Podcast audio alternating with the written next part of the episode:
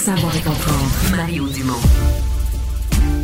Bonjour, bonne fin d'après-midi. Bienvenue, bienvenue à Cube. Euh, c'est la dernière de la semaine, c'est vendredi.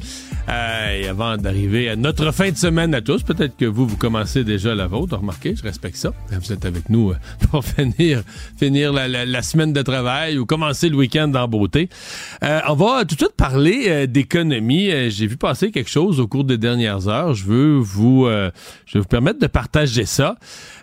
parce que il y a quand même tout un débat au Canada sur l'inflation, la crise du logement, l'impact de la crise du logement, le coût des logements qui explose, qui cause déjà un problème aux ménages, mais le coût du logement, ça fait partie du, panier.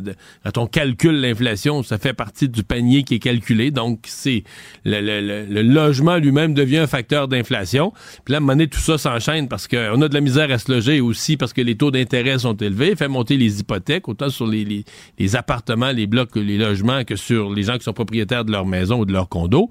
Euh, mais euh, bon, à la hausse des taux d'intérêt, on espère qu'on va revenir en arrière, baisser de quelques points, mais ce qui fait qu'on baisse pas de quelques point c'est l'inflation. vous comprenez, c'est comme le chien qui court après sa queue, là. Toujours est-il qu'il y avait eu cette intervention très remarquée de Stéphane Marion. C'est euh, l'économiste en chef de la Banque nationale à l'automne, celui qui avait parlé euh, de cette histoire de, de Canada pris dans un piège démographique, qui avait dit l'immigration est bonne en soi, mais les niveaux d'immigration complètement incontrôlés du Canada, ça a des impacts, ça a des impacts au cœur de la crise du logement. Il avait même dit, ça a un impact sur le niveau de vie, ça ralentit ou ça empêche la croissance du niveau de vie euh, au Canada parce que là, les gens sont pas intégrés, etc. On pouvait se demander, est-ce que M. Marion avait, bon, regretté ses propos, t'es quand même d'économiste dans une banque, les banques aiment pas déranger, ses propos avaient été, tu avais brassé la cage politiquement, avaient été repris. Bien, il en remet. Et c'est pour ça que je vais vous faire entendre ça. Il en remet pas, pas en donnant un show. C'est un message. Vous pouvez le retrouver d'ailleurs sur YouTube. Euh, la Banque nationale fait ça. Ça s'appelle Impact économique. Ils font, je pense, je sais pas si c'est tous les mois, tous les deux mois, tous les trimestres. Mais en tout cas, ils font cet exercice de faire un peu le point. Évidemment, ça s'adresse à leurs clients qui ont de l'argent dans le marché boursier ou le marché obligataire. Donc, ça s'adresse à leurs clients, mais ça fait le portrait de l'économie. Je vous fais entendre trois extraits. Euh, le premier touche pas tout de suite à la question de l'immigration. Le premier, on est vraiment dans le lien entre inflation, logement. Vous allez voir, c'est assez instructif, intéressant, bien vulgarisé quand même pour un économiste de son niveau. Différent de cette résilience, Denis, à, à savoir que c'est vraiment le secteur du logement. Puis je sais qu'on en a parlé le mois passé, mais ça s'en va pas, ça. Puis ça demeure une composante qui représente à peu près 30 l'indice des prêts à consommation qui garde l'inflation au-dessus de 3% Donc, la cible de la Banque du Canada, c'est 2% C'est vrai que si on exclut le logement, on est à 2% mais la Banque du Canada a été très claire euh, la semaine dernière qu'elle doit composer avec l'impact du logement. Et mmh. ça, c'est euh, une situation qui est différente au Canada par rapport au reste du monde. C'est un peu unique au Canada. C'est assez particulier. Ouais, donc unique au Canada. La, crise du logement, on a vu des chiffres là-dessus, particulièrement dans les grandes villes, les Vancouver, Toronto, Montréal. La crise du logement est unique au Canada à ce niveau-là. Et l'inflation, s'il n'y avait pas l'explosion du coût du logement, l'inflation serait presque sous contrôle au Canada. Donc là, on est vraiment pris dans la crise du logement. Maintenant, sur la question de l'immigration, bon, on avait les chiffres de l'année 2023. On dit entrer 1,2 million de personnes. Euh, quand on additionne les étudiants étrangers, les travailleurs étrangers temporaires, c'est des sont des records de tous les temps. C'est des chiffres qu'on n'a jamais vus dans l'histoire du Canada. Il avait déjà dit l'automne passé, ben, ça a contribué à la crise du logement.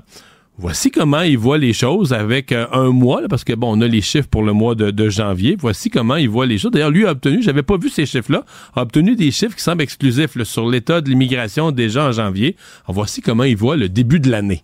Ça aussi, c'est un record. Donc, dans plusieurs régions du Canada, euh, l'abordabilité, euh, ben, c'est la plus difficile depuis les années 80. Puis en même temps, on voit aussi que la population en âge de travailler au Canada a bondi encore une fois. C'est ça le Parlement de l'immigration encore une fois. C'est ça le point, Denis. Je, ne peux pas améliorer mon abordabilité, même si je baisse les taux, je dois composer avec une demande incroyablement euh, élevé euh, demande de logement. Mm-hmm. Euh, puis ce que l'on constate, on en a parlé la dernière fois, la population au Canada en 2023, 1,2 million d'individus de croissance. Denis, on commence l'année avec 125 000 de croissance de la population au Canada au mois de janvier. Donc, on carbure encore à plus d'un million d'individus euh, en début de 2024. C'est, effarant. Denis, dans la seule région du Grand Toronto, c'est 25% de croissance de la population au Canada provient de la grande, de la grande région de Toronto, où la croissance est de 32 000 individus par mois. C'est du jamais vu, euh, Denis. Donc, c'est une croissance euh, fulgurante. À 125 000 pour le mois de janvier. 125 000 12 fois. on ne sait pas ce que les autres mois de l'année vont nous amener. Le gouvernement dit bon qu'il pourrait réduire un peu au niveau des étudiants étrangers, essaie de, calmer l'entrée de nouveaux arrivants. Mais là, euh, faites 125 000 12 fois, là, t'es à un million et demi. Donc, on s'en va vers une année 2024 où il y aurait encore plus d'entrées au Canada, encore plus de nouveaux arrivants qui entreraient au Canada qu'en 2023. Donc, si on se fie à ce qu'on voit comme début d'année ou à ce que l'économiste Marion voit comme début d'année, on n'est pas du tout, du tout euh, sur le bord là, de régler la crise du logement. Euh, ça construit pas beaucoup. D'ailleurs, il en parle là-dedans aussi. Ça construit pas beaucoup. Alors euh, voici, bon, euh, il va un peu plus loin là sur quels sont à ce point-ci. Donc, il, redit, je pense qu'il veut la banque du Canada, la banque nationale, pardon, est pour l'immigration. On a besoin d'un seuil d'immigration, mais il fait la différence, la différence entre ce qu'il appelle la prospérité d'immigration normale et ce que le surplus hors contrôle amène comme problème. On écoute ça. En même temps, le Canada est un peu pris dans un piège démographique que tu aimes bien appeler. Ben, je sais que ça fait couler beaucoup d'encre, mais c'est pas moi qui ai inventé la terminologie. Ça a été inventé par un prix Nobel en économie qui stipule que... Ah, c'est pas toi? non, c'est pas moi. Euh, qui stipule que, que, que croître l'économie uniquement par la population, c'est sûr que tu vas avoir de la croissance. Ça ne veut pas dire que la croissance va bien distribuer si tu n'offres pas aux gens que tu accueilles au pays la capacité d'exprimer leur productivité via un accroissement du capital. Donc l'enjeu du Canada présentement, c'est que ma croissance de la population est plus élevée que l'investissement ou du capital disponible, que ce soit des constructions résidentielles ou machinerie, équipements, etc. Denis.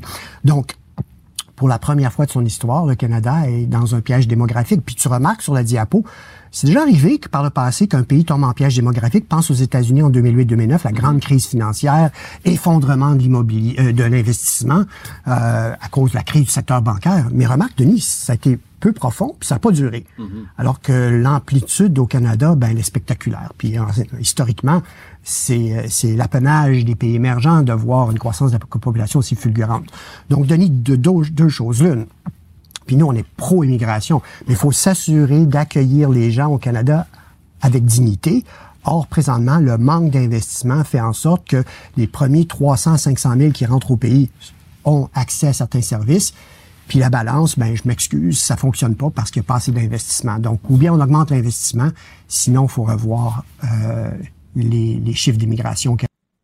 Ah voilà. Donc les premiers 300 à 500 000, ce qui était, soit dit en passant, nos seuils d'immigration tout le temps, là depuis des années et des années, on était dans cet ordre de grandeur-là. Le gouvernement Trudeau les a augmentés, augmentés, augmentés.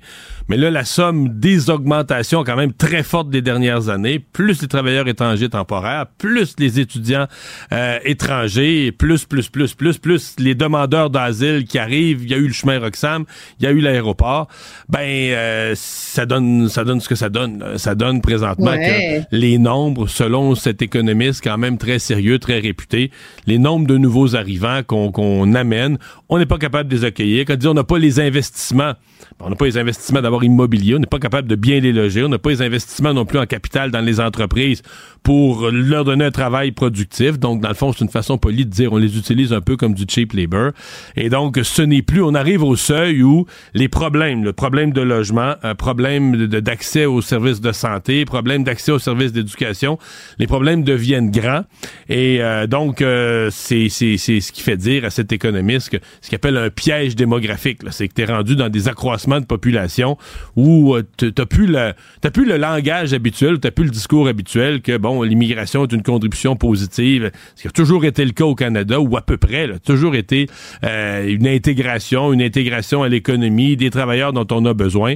là, on est pris avec des problèmes. Donc, comment le gouvernement du Canada va reprendre le contrôle là-dessus? C'est une bonne question.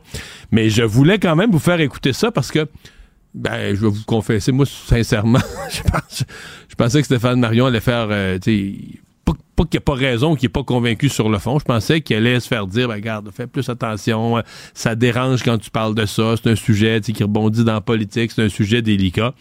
Alors, il semble que pour lui, les faits sont les faits, les chiffres sont les chiffres. Il s'appuie d'ailleurs sur la théorie économique d'un prix Nobel, l'a-t-il dit. Et donc, ah, on a, dans le fond, on a rajouté par rapport à ce qu'il avait dit l'automne dernier.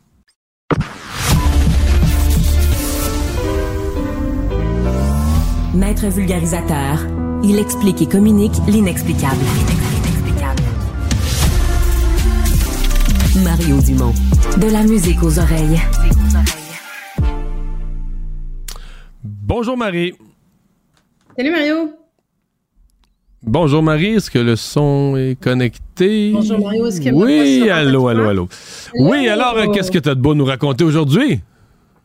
Ben, je veux, euh, je veux revenir sur, euh, écoute, sur euh, quelque chose qui nous rejoint tous chaque jour depuis plusieurs années, l'accès à un médecin de famille, euh, Mario. Puis là, je vais, je vais te dire, puis je vais finir par ça. Donc, reste jusqu'à la fin. Mais je me suis d'assez mauvaise humeur ce matin en lisant un article sur de la technologie dans certaines cliniques de médecins de famille. Mais je finirai par ça parce que la journée a évolué. Puis tu as vu que là, il y a un bras de fer qui s'enligne entre les médecins de famille et le gouvernement. Une mise en demeure. Euh, encore mise en demeure. Écoute, rien de moins, rien de moins que euh, le président de, ben, que la Fédération des médecins omnipraticiens, donc le syndicat qui représente tous les médecins de famille au Québec, qui envoie une mise en demeure euh, au gouvernement. Moi, ça m'a fait un peu sourire parce que je t'explique, je, sais que ça, c'est pas, pas drôle, mais je t'explique ce qui m'a fait sourire là-dedans, c'est que la FMOQ, dit que cette mise en demeure, c'est, tiens-toi bien, euh,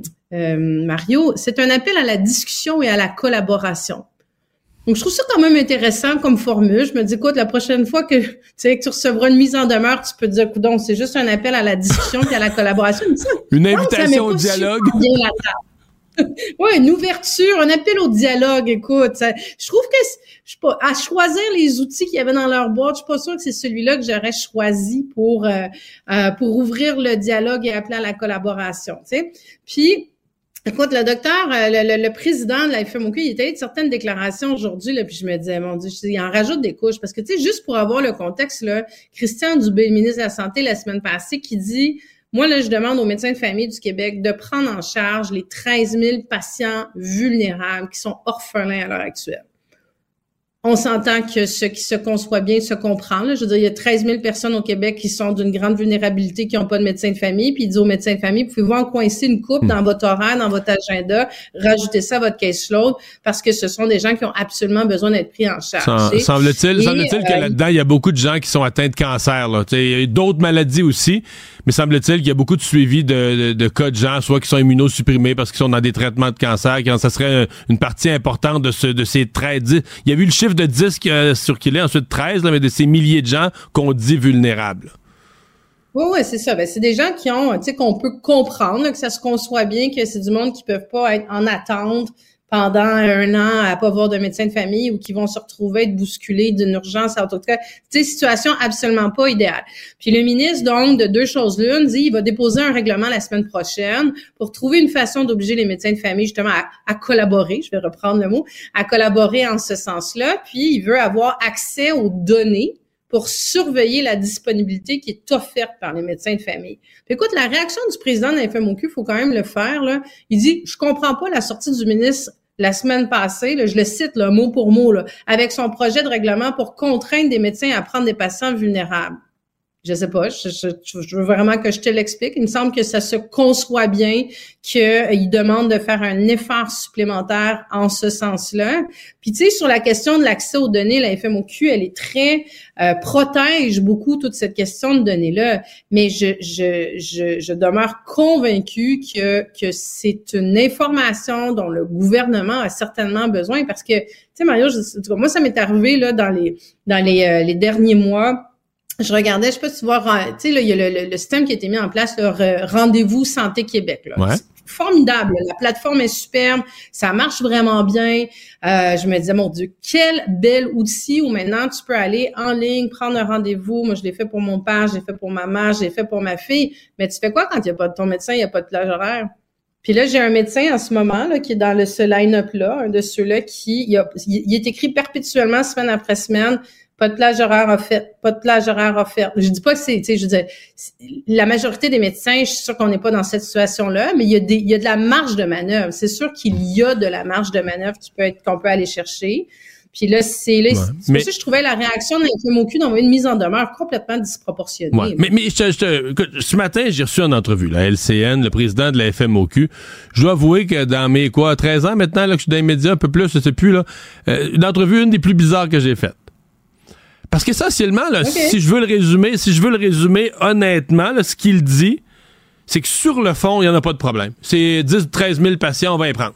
On est prêt à y prendre demain matin. Bon, d'abord, fait pas de fait pas, mais il aime pas sur la forme. Donc, il fait une mise en demeure parce que il est d'accord sur le fond pour prendre ces patients-là, mais il aime pas sur la forme la façon dont le ministre s'y prend. Non, mais c'est, écoute, l'extrait que j'ai vu, euh, je ne sais pas si c'est l'entrevue qu'il donnait, mais on, avait un extrait ce midi au TVA midi, justement, où il dit, écoutez, avec un peu de collaboration, en deux semaines, on est capable de régler ça, mais ce sera pas par un règlement. Ben, t'es en train de nous annoncer qu'en deux semaines, on peut, les médecins de famille du Québec peuvent prendre en charge les 13 000 patients vulnérables. Go! Juste go! Allez-y, mais en place, c'est pourquoi il faut que ça passe par une espèce de menace du, de, de Christian Dubé avec une épée de Damoclès qu'on sait pas ce qu'il y a dans ce règlement-là. Est-ce qu'il y aura des, tu sais, je veux dire, s'il y a une obligation, ça veut dire que ça vient avec des pénalités hmm. ou pas? Là, comme tu dis, il y a, a pas l'air de, alors que son message avant, c'était, euh, il manque 1000 médecins de famille au Québec. Il manque 1000 médecins de famille au Québec. C'était ça qui était en boucle tout le temps, à dire on n'est pas capable de sortir de cette situation-là. Il faut former plus de médecins de famille.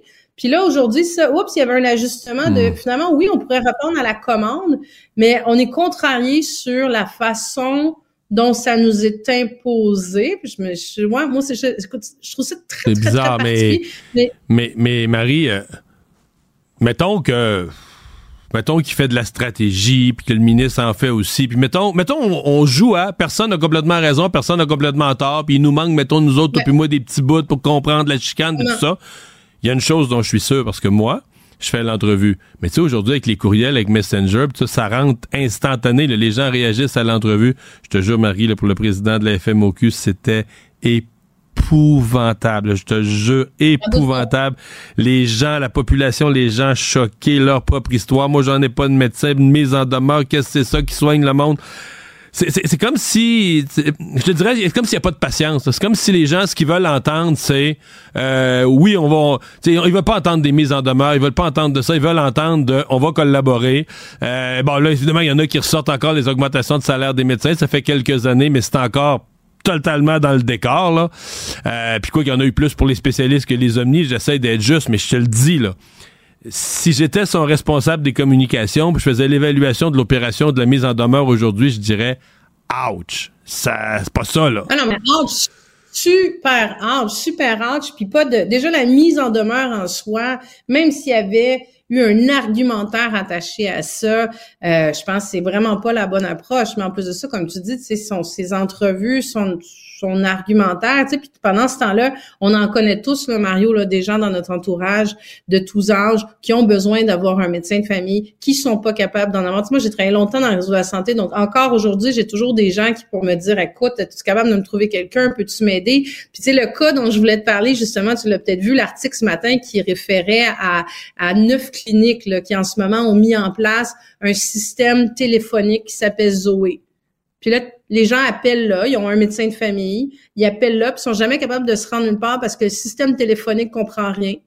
mais comprend vraiment rien. Puis là, les gens se butent à ça, sont pas capables d'aller voir leur médecin de famille. J'ai quelqu'un qui me disait la personne elle a eu une urgence euh, pour voir son médecin de famille, elle était même pas capable d'entrer en contact avec quelqu'un à cause de cette technologie-là. Elle a fini à l'urgence, donc c'est encore un cas qui va se retrouver à l'urgence. Puis le ministre va dire ben là c'est un P4. Et il devrait pas aller à l'urgence, les gens.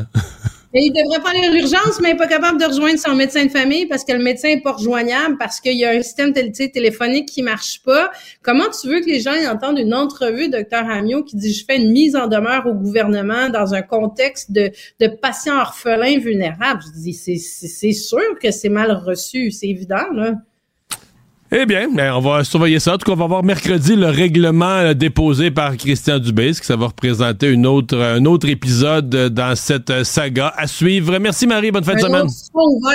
Oui, exact. Au revoir. Casse-tête, devinette, mots croisés. Mario Dumont a la solution à tout. Alors, ça a été un peu un choc à travers euh, le monde, sur toute la planète, ce matin, lorsqu'on a appris qu'Alexei Navalny, bon, qu'on savait être emprisonné dans des conditions très difficiles, son état de santé avait quand même été empoisonné quelques années, sauvé in extremis dans un hôpital en Allemagne. Et euh, bon, euh, on savait donc que son état de santé il était précaire, qu'il était affaibli, mais quand même à 47 ans. Et ce que les autorités carcérales de la Russie ont annoncé ce matin, c'est que l'homme de 47 ans donc était allé prendre une marche, puis en revenant, il y a eu un malaise, puis ils ont essayé de le réanimer pendant une demi-heure, puis ils n'ont pas réussi. Il est donc décédé. Et rapidement sur les réseaux sociaux, plusieurs observateurs, plusieurs spécialistes de politique internationale disaient ben il faut, appeler les choses par leur nom, il faut parler d'un assassinat politique, euh, comme il y en a eu tellement en Russie et euh, pour lesquels on on pointe du doigt rapidement Vladimir Poutine. Pierre Jolicoeur, euh, vice-recteur associé à la recherche au Collège militaire royal euh, du Canada, est avec nous. Euh, bonjour. Oui, bonjour. Bon, comment vous voyez cet événement? Est-ce qu'on parle d'un assassinat politique? Est-ce qu'il y a un risque à utiliser ce terme-là? Parce qu'en soi, il n'y a pas de preuve, là. Effectivement, pour l'instant, on n'a aucune preuve encore tangible, mais disons que les circonstances pointent dans cette direction-là. Il était en détention, donc il était sous la responsabilité des autorités carcérales et des autorités russes euh, euh, en général. Euh, on sait que les conditions de détention n'étaient pas les meilleures. Il était mis souvent en, en isolement. il avait, au cours des dernières années, montré des signes de, de, de, problèmes de santé à cause de ces conditions de détention, mais aussi à cause de l'empoisonnement dont il a fait, dont il a été victime en 2020. Euh, bon, vous l'avez mentionné en introduction, il a été soigné en Allemagne.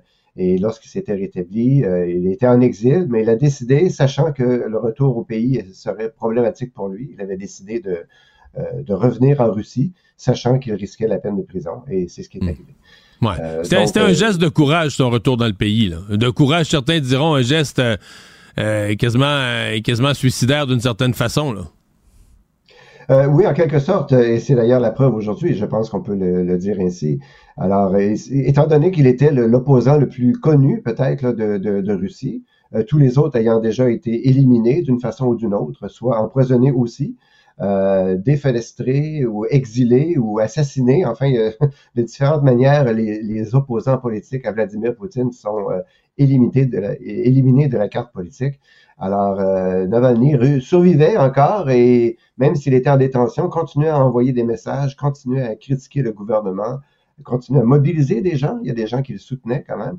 Et donc, euh, c'est ce qu'on voit d'ailleurs aujourd'hui euh, en, dehors de la Russie, mais y compris en Russie. Il y a des gens pour euh, manifester, même si le droit de manifestation en Russie est, réduit à peau de chagrin, surtout depuis le début de l'invasion de l'Ukraine en février 2022, les, lois se sont raffermies, le, droit de, manifestation est, est, à peu près absent. Et donc, euh, il réussissait malgré tout à euh, mobiliser des fois les gens. Et euh, aujourd'hui, on voit encore des gens qui euh, solidaires à cause de son hmm. combat. son combat qui principalement était, bon, on le présente souvent comme étant quelqu'un qui s'opposait à Vladimir Poutine. Oui, c'est vrai. Il y avait des ambitions politiques, mais surtout le combat de sa vie, la, raison d'être de son activité politique, c'était de, dénoncer la, corruption. Alors, il, il, en voulait à Vladimir Poutine et à toute son équipe, euh, qui est perçue comme étant largement corrompue, détourner des fonds, mais aussi entreprendre hmm. euh, copinage et toutes sortes d'autres corruptions. Il avait fait d'ailleurs à ce chapitre-là une opération euh, à la maison dans le sud, dans l'extrême sud de la, de la Russie l'espèce de, de, je sais plus comment appeler ça, un château, il y a un terrain de tennis, c'est une espèce de domaine euh, qui, bon, officiellement appartient pas à Vladimir Poutine. En fait, on n'a jamais trop su la propriété exacte, semble euh, assez floue, mais euh, dans les faits, les gens bien informés disent c'est Poutine qui va là, c'est lui qui, c'est lui qui passe ses vacances là, c'est lui qui passe son temps libre là. Il était allé, je sais pas si vous aviez vu ces images avec un bateau pour montrer ça au monde entier, la, la, la, la corruption, parce qu'effectivement, on avait avant lui, on n'avait jamais vraiment vu ça, il y avait des rumeurs que ça existait mais c'est lui qui l'a montré au monde. Effectivement, donc il dénonce, et depuis toujours, et, il dénonce la corruption des élites russes, euh, pas juste de Vladimir Poutine, d'autres oligarques et d'autres euh, grands, grands bonnets de, la politique russe. Euh, cependant, il avait mis des images sur euh, ce domaine privé qui coûte quelque chose comme un milliard de dollars auquel vous faites allusion. Donc, c'est les estimations qui ont été faites. c'est gigantesque comme projet et c'est Vladimir hmm. Poutine qui en est le principal bénéficiaire, apparemment. Euh, est-ce que est-ce qu'il peut être j'entendais des gens dire puis quelques-uns qui se demandaient tu sais bon euh, dans le passé on a vu ça que des gens continuent à avoir un impact politique même mort euh, plus par leur discours plus par leur, leurs actions plus par leur mobilisation mais par l'espèce de d'esprit qui dégage de colère que génère l'injustice de leur mort est-ce qu'il pourrait y avoir de ça? Est-ce que la mort de Navalny pourrait provoquer quelque chose comprends, vous l'avez dit, il n'y a pas d'élection démocratique, il n'y a pas de manifestation possible, pas facile pour le peuple de revirer une situation politique, mais quand même, est-ce qu'il pourrait, dans le fond, être plus fort ou plus dangereux pour Poutine, mort que vivant? Écoutez, c'est pas entièrement impossible, mais, mais je doute un peu parce que euh, effectivement, il y a des gens qui sont plus grands que nature et dont, la, mémoire reste et qui leur survivent. Euh, on peut l'espérer pour euh, Navalny. Navalny, euh, bon, il était, il était aussi accusé. Il avait de nombreux problèmes de, de avec les, services pénitentiaires, mais aussi les services légaux de la Russie. Il était poursuivi, entre autres, pour corruption, ce qui est une ironie du sort. c'est le propre du régime russe de, d'accuser ses opposants des torts qu'on, qu'on, qui leur imputent eux-mêmes. Alors, lui, qui donc qui avait Navalny qui avait fait le combat de la corruption, son, son cheval de bataille principal, avait été euh, accusé de corruption dans sa propre organisation. Il dirigeait une organisation non gouvernementale euh, avec euh, plusieurs employés, mais il y avait aussi des dons de l'extérieur, de, de, de, l'étranger. Et à cause de ça, il passait pour corrompu lui-même. Alors, est-ce qu'il va être capable, son message d'anticorruption, va-t-il survivre à, à, à, sa mort? C'est possible, mais peut-être dans les prochaines semaines, dans les prochains jours, les prochaines semaines, on aura des manifestations. Mais à long terme, je crois que, comme d'autres avant lui, euh, les, les, les, Russes vont passer à autre chose. Le discours de Navalny va s'étouffer, même si certains autres opposants, comme lui, euh, je pense à Boris Nemtsov, qui est un politicien, ou à, ou à des journalistes comme Anna Politkovskaya, qui, elle, dénonçait euh, à l'époque les crimes du régime russe en, en Tchétchénie. Alors, on continue, ce sont des noms qui continuent à circuler en Russie, donc Navalny sera certainement un de ceux dont le nom va survivre mais je ne pense pas que ça va mener à un, renversement ou de, régime en Russie ou à, de très, très grandes manifestations. La curiosité, professeur Jolicoeur, c'est que techniquement, à ce moment-ci, c'était un régime démocratique, on serait en début de campagne électorale, parce que les élections en Russie sont là, sont fin mars, donc euh, mi-février, si tu avais une campagne un peu comme ici, là, de cinq semaines, cinq, six semaines, on serait en début de campagne électorale. Or, euh, c'est le ridicule de la situation. Il n'y a pas de véritable opposant. Il y en avait un, Boris Nadjedin, mais là, on a dit finalement que la, la, Cour suprême, ou je sais pas qui gère les élections, a dit que les signatures, les 100 000 signatures, 105 000 signatures qu'il avait recueillies, euh, il y avait des irrégularités dans les signatures, euh, pas plus d'études, pas plus de procès que ça. sa candidature était rejetée il me semble qu'à la face du monde, euh, il y a quelque chose de gênant pour, pour Poutine, pour la Russie. Dire on fait des élections, mais il n'y a personne qui se personne de sérieux qui se présente contre moi. On dirait que c'est une immense mascarade. Oui, mais c'est pas nouveau en Russie. Il faut dire qu'à l'époque communiste, déjà, on, faisait des, euh, des, élections, mais avec un parti unique. Alors, c'est aussi un peu ridicule d'une certaine façon. Hein. Alors, on essaie de maintenir l'image d'une démocratie, soi-disant démocratie, en ayant une certaine forme de compétition. Bon, il y a des compétiteurs, il y a des gens pour euh, s'opposer à Vladimir Poutine, mais ce ne sont pas des, des véritables opposants, c'est des gens qui sont euh, euh, approuvés par le pouvoir, et donc c'est des gens qui, bien qu'ils s'opposent, c'est pour la forme simplement pour donner l'image d'une démocratie, donner l'image qu'il y aura des véritables élections. Mais tous les candidats sérieux, vous l'avez mentionné, sont éliminés. Et donc, euh, euh, donc hmm. ceux qui se présentent contre Vladimir Poutine ne sont pas de véritables opposants euh, dignes de ce nom. Et, donc, on maintient l'illusion d'une d'une démocratie, mais selon les autorités russes elles-mêmes, la démocratie en Russie, c'est une démocratie spéciale à la russe, hein, c'est une démocratie dirigée. Alors, qu'est-ce que ça veut dire? Ça veut donc dire que ce n'est pas une démocratie. il y a eu une réforme constitutionnelle en 2020 euh, qui permet de, au président actuel de se représenter malgré les dispositions de la Constitution. On a fait une réforme constitutionnelle et donc euh, on lui permet de se représenter à nouveau, alors que normalement il n'avait pas le droit de le faire pour plus de deux mandats. Euh, on le sait très bien, Vladimir Poutine termine son cinquième mandat. Il se présente pour une nouvelle élection. techniquement, il pourrait rester au pouvoir jusqu'en 2036 avec les règles actuelles. Alors, c'est un peu une mascarade, c'est peu crédible.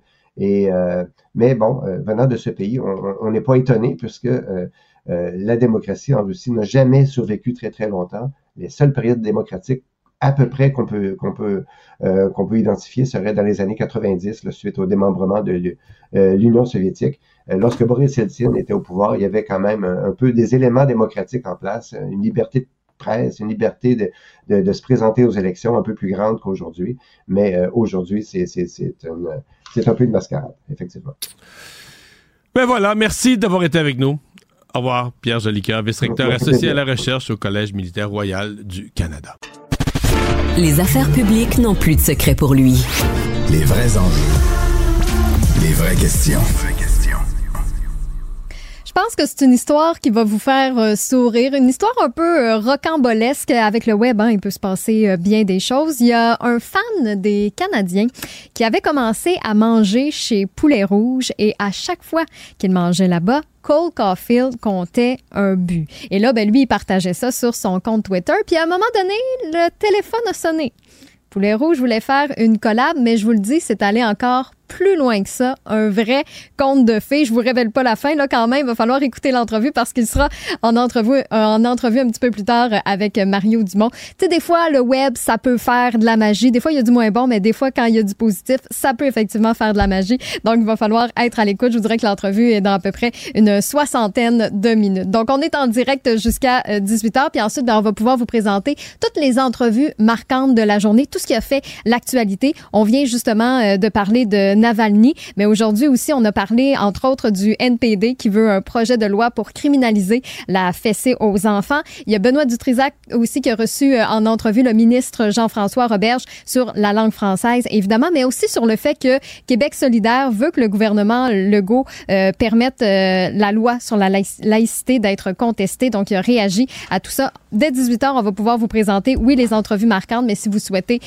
écouter les épisodes, ben, tout est disponible, évidemment, sur l'application ou encore au cube.ca. On est vendredi, donc dès demain, la programmation de la fin de semaine commence avec entre autres Antoine Robitaille là-haut sur la colline. Antoine qui est un peu nos yeux, nos oreilles sur la colline parlementaire. Et il y aura aussi le guide de l'auto avec euh, Antoine Joubert qui va revenir sur euh, cette nouvelle que vous avez peut-être vu passer. Le Cybertruck de Tesla rouille. Il y a des propriétaires du Cybertruck qui l'ont reçu là, depuis, euh, depuis le mois de décembre et après seulement deux jours de pluie, le Cybertruck rouille. Pourtant, euh, Elon Musk avait dit pendant la, la, présentation du véhicule que, oh, il est fait en carrosserie, euh, en acier inoxydable ultra dur. Mais je pense que ça va mal à shop euh, parce que oui, il y a déjà des, des, des, des petits spots de rouille qui, qui se pointent. on ne l'essayera pas sur nos routes quand il y, y, a eu du sel l'hiver. Imagine, pas tout de suite. imagine avec le sel, tout, ce qu'on a sur euh, les nids de poules et tout ça. Est-ce que ça. En tout cas. Fait que, exactement. Donc en Californie, pour vous dire, peut-être la chaleur aussi, ça aide pas. Je sais pas. Mais euh, Antoine va, va revenir là-dessus. Il va se prononcer sur le sujet. Ça commence demain dès 10h ici à Cube. Donc si vous vous êtes abonné Vidéotron, là, justement, profitez-en parce que euh, la chaîne est débrouillée. Pas besoin d'avoir la chaîne Cube dans votre forfait de chaîne euh, spécialisée. C'est débrouillé jusqu'au 11 avril. Vous allez nous retrouver facilement au canal 70 si vous êtes avec Elix, le 651 avec euh, Club Illico. Donc, si vous nous écoutez en formule audio, ça vaut la peine de venir faire un petit tour pour voir de quoi a l'air la chaîne, de quoi a l'air les studios et de pouvoir regarder, en fait, nos invités et le contenu, le contenu qu'on vous propose ici à Cube.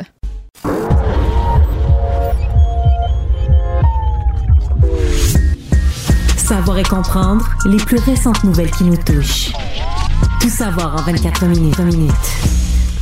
Bienvenue à Tout savoir en 24 minutes. Bonjour Mario. Bonjour. C'est la première nouvelle que secoué un peu le monde entier aujourd'hui. Là, c'est sans surprise qu'au euh, royaume de Russie, mais on a euh, des opposants politiques qui sont emprisonnés depuis belle lurette. Mais cette fois-ci, c'est le décès du principal opposant politique à Vladimir Poutine, Alexei Navalny, qui est décédé là alors qu'il purgeait une peine de 19 ans de prison dans un complexe arctique là qui est renommé là, pour sa dureté. Là, on parle du loup arctique, c'est le nom qu'on donnait à ce centre de détention-là, que tout d'un goulag, Mario, là, ni plus ni moins, dans lequel était enfermé Alexis Navalny depuis maintenant trois ans, et là, ben, qui est décédé ce matin. Et là, je vais reprendre les termes qui ont été donnés pour expliquer sa mort. On dit qu'il y a eu un malaise soudain, qu'on a tenté de le réanimer pendant 30 minutes, mais qu'il n'y avait rien à faire et qu'il est hmm. décédé. Une version qui est, bien évidemment, contestée de partout. Mais dans les deux cas, les gens qui s'y connaissent disent c'est Poutine qui l'a assassiné. C'est-à-dire que. ou qui l'a fait assassiner. Dans le, cas où c'est arrivé en prison, oui, peut-être, parce qu'on dit 47 ans, euh, sais, il faut prendre une marche. Semble-t-il qu'il arrivait d'une marche, il y a un malaise, c'est fait bizarre, c'est sûr. Oui. Mais on peut pas dire que c'est pas un vrai 47 ans, Alexandre. Je veux dire, le gars a été empoisonné, il a passé un cheveu de la mort, euh, il a été sauvé une extrémiste euh, en Allemagne. Je suppose que ça laisse des traces sur le système. Il est emprisonné. Il a fait une grève de la faim aussi, ça, ça marque le système également. Là, il est mal nourri. Il était d'ailleurs amaigri. On avait vu les images de lui dans cette prison, euh, très dur, mal nourri, probablement le chauffage pas correct. Fait que là, tu te dis, ouais, t'as peu, là, il a 47 ans, 47 ans, mais il a vécu des affaires que le corps humain moyen de 47 ans a pas normalement vécu. Il faut mettre ça dans l'équation. Donc, à la limite, je dirais, il aurait pu, à la suite de tout ça, mourir vraiment d'un malaise à 47 ans. Et ce serait quand même la responsabilité de Poutine. C'est toujours, ce serait quand même parce qu'il est un opposant politique de Poutine oui. que tout ça s'est enclenché. Là. On s'entend. Dans tous les cas, même s'il est, est mort de cause naturelle, entre gros guillemets, c'est ça. Là. Au faut, bout faut faire un récit des cinq dernières années pour comprendre que c'est pas naturel. Ben oui, parce qu'on l'a emprisonné. Je rappelle, c'est 19 ans de prison, c'est pour extrémisme qui purgeait sa peine. Puis extrémisme, c'est quoi? C'est opposé au gouvernement. c'est d'être contre Vladimir Poutine, qui en ce moment mais ben, se dirige là, parce que le 15 au 17 mars prochain, c'est les élections présidentielles en Russie. Puis quand on dit élections, c'est à prendre avec des gros guillemets. Là. Faut comprendre qu'il y a comme pas d'opposants en ce moment à Vladimir Poutine. Les seuls opposants qu'il y avait, ben, ils sont soit exilés morts ou ils se sont retirés. Là. Le dernier des candidats qui était contre ben, lui, sa candidature a, été refusée. il manque, semble-t-il qu'il y avait trop d'irrégularités dans les... Ça prend 100 000 signatures pour se présenter. Puis la Cour suprême a regardé ça et a dit qu'il y avait des irrégularités parce que euh, il y a des candidats qui sont approuvés par le système. Voilà. Ben, on comprend qu'ils sont là, c'est des, des, figurants. Dans un film, ils sont des figurants pour faire semblant qu'il y a une démocratie. Sauf que Boris Nadejin, lui, était vraiment un vrai... Il était un anti-guerre. Donc lui, il était vraiment contre Poutine, mais contre pour vrai, là, contre le, la politique internationale de Poutine, l'attaque en Ukraine, donc voulait se retirer de là, était anti-guerre. Et tiens donc, et, lui, sa candidature est pas valide. Sa candidature a pas été acceptée, pas possible. Voilà, donc euh, peut-être certains diront là, avec beaucoup de cynisme que c'est mieux comme ça d'avoir un petit pépin administratif que de se retrouver pour extrémiste 19 ans dans une prison arctique. Ou carrément de prendre un thé puis qu'il y a du polonium dedans. Voilà, et dans tous les cas, mais Alexis Navalny, là, peu importe la version des faits, est décédé bien malheureusement. Puis ça a secoué le monde entier aujourd'hui, là, alors qu'on a des dirigeants d'État, entre autres, qui ont réagi dans les rues en Russie, Mario, alors qu'on a très peu d'informations qui filtrent. On s'entend, il y a un contrôle assez restreint, merci, des informations quand même en Russie, mais l'Internet n'est pas bloqué complètement, ce qui fait en sorte qu'on a pu voir aussi des images aujourd'hui de gens, de manifestants qui sont sortis dans les rues pour aller dénoncer la mort d'Alexei Navalny, évidemment avec la répression brutale qui s'y accompagne. Les policiers étaient dans les rues pour réprimer toutes ces manifestations-là. Et ça fait réagir, je le dis, l'Occident au grand complet, plusieurs dirigeants de pays, dont Justin Trudeau, qui est allé lui aussi d'une déclaration, encore une fois, assez forte, merci, là, en qualifiant Vladimir Poutine, n'est plus ni moins que d'un monstre. Là. Il a traité de monstre. Il y a également eu des réactions du côté, là, même du porte-parole aux affaires étrangères du Parti conservateur, Michael Chung, qui lui aussi a condamné Poutine puis la Fédération de Russie pour ses agissements. Aux États-Unis aussi, on a vu des gens, on le sait que dans le Parti républicain, il y a beaucoup de gens qui sont considérés comme des, des gens qui font l'apologie, si on veut, du président russe. Ils jouent ces deux tableaux. Ils vont jamais dire Poutine est parfait, puis il a raison. Mais ils vont dire ouais mais l'Ukraine, ouais mais si, ouais mais ça, ouais mais dans le fond, ils vont toujours justifier tout ce qu'il fait Poutine par des ricochets un peu, mais, mais il fera jamais rien de mal. Puis l'Ukraine, ben là, l'Ukraine, il y a de la corruption en Ukraine. D'attaquer l'Ukraine, non, mais il y a de la corruption en Ukraine. Oui, ils vont toujours avoir de l'argumentaire autour de ça, mais il y a des républicains aujourd'hui qui ont tranché le discours complètement là, pour aller vraiment dénoncer tout ça. Je pense à Mike Pence, hein, l'ancien vice-président des États-Unis, ancien candidat aussi à la présidentielle, à l'investiture républicaine. C'est que moi, j'ai toujours défendu que c'était un homme droit oui, je sais qu'au ben- Québec, il a été la moquerie pour ses convictions religieuses. Je m'ai toujours dit c'est un homme droit. Euh, il l'a prouvé une coupe de reprises, même s'il a dû avaler des couleuvres, je veux dire, plein son oesophage avec euh, avec euh, avec Trump. Mais là, il était vice-président. Qu'est-ce que tu voulais qu'il fasse? Mais, quand même, il a quand même continué à certifier l'élection à ce moment-là. Oui, aujourd'hui, il a été extrêmement ferme. Là. Oui, il a dit il a dit honte aux républicains essentiellement, là, qui continuent d'appuyer Vladimir Poutine, qui est un criminel, qui est un bandit, qui est un dictateur. Donc, il est allé très fort avec tout ça. Je, je reviens sur M. Trudeau j'ai pas tant aimé, et pas que je défends Poutine, tu me connais, j'ai pas tant aimé sa réaction. Parce qu'il est un chef de gouvernement. Il n'est pas juste un ministre. Il est un chef de gouvernement. Tous les chefs de gouvernement à l'échelle du monde, même les pires ennemis, finissent par avoir besoin de se parler pour régler quelque chose. Et moi, j'ai toujours pensé que rendu à ce niveau-là, tu ne qualifies plus les individus. Tu qualifies les actions. Tu dénonces vivement. De dire Poutine, c'est un monstre, là, il aurait pu utiliser toutes sortes de formulations beaucoup plus diplomatiques. Mais sur l'action, être dur, mais sur ce qui s'est fait, sur ce qui... Mais c'est que là, tu qualifies l'individu. Tu, sais, tu mets une hmm. étiquette sur la face de l'individu. Et ça, à mon avis, ça laisse des traces beaucoup plus graves. Qui Donc, je n'ai pas trouvé qu'aujourd'hui, euh, à la limite, s'il voulait que ce soit dit, euh, t'envoies un ministre, t'envoies quelqu'un d'autre, mais pas, pas le premier ministre, pas le chef du gouvernement, c'est mon, euh, c'est mon opinion. Actualité. Si on revient au Québec maintenant, beaucoup d'affaires judiciaires qui se sont déroulées aujourd'hui, à commencer par les accusations qui sont tombées au palais de justice contre l'homme de 44 ans qui est accusé d'avoir tué le, par coup de poignard sa mère et une voisine hier à Vaudreuil-Dorion dans une folie meurtrière qui a toujours pas d'explication très concrète, Mario. Le Fabio... Mais, mais euh, quand même, il a attaqué une dame en novembre dernier sans aucune explication. Oui. C'était une totale inconnue. On dit qu'il a sauté sur une dame sans explication il y a quelques semaines. Oui, ça c'est vraiment spécial, effectivement. Fabio Puglisi, lui qui a comparu, mais qui, tu le dis, avait déjà des accusations de voie de fait. Une inconnue qui était devant sa résidence en automne dernier. Il est allé la frapper, il est allé s'en prendre à elle, ni plus ni moins, sans aucune explication, sans raison concrète. Et là, avait il avait été libéré après? Oui, libéré, il est en liberté pendant ce temps-là en attendant son procès. Puis ses procès précédents, il, a toujours, il s'en est toujours sorti non criminellement responsable. À deux reprises, effectivement, reconnu non criminellement responsable de ses actes. On comprend, à chaque fois, c'est en raison de troubles mentaux. Et là, ben, l'homme en question ben, est passé à l'acte beaucoup plus sévèrement, c'est ce qu'on comprend.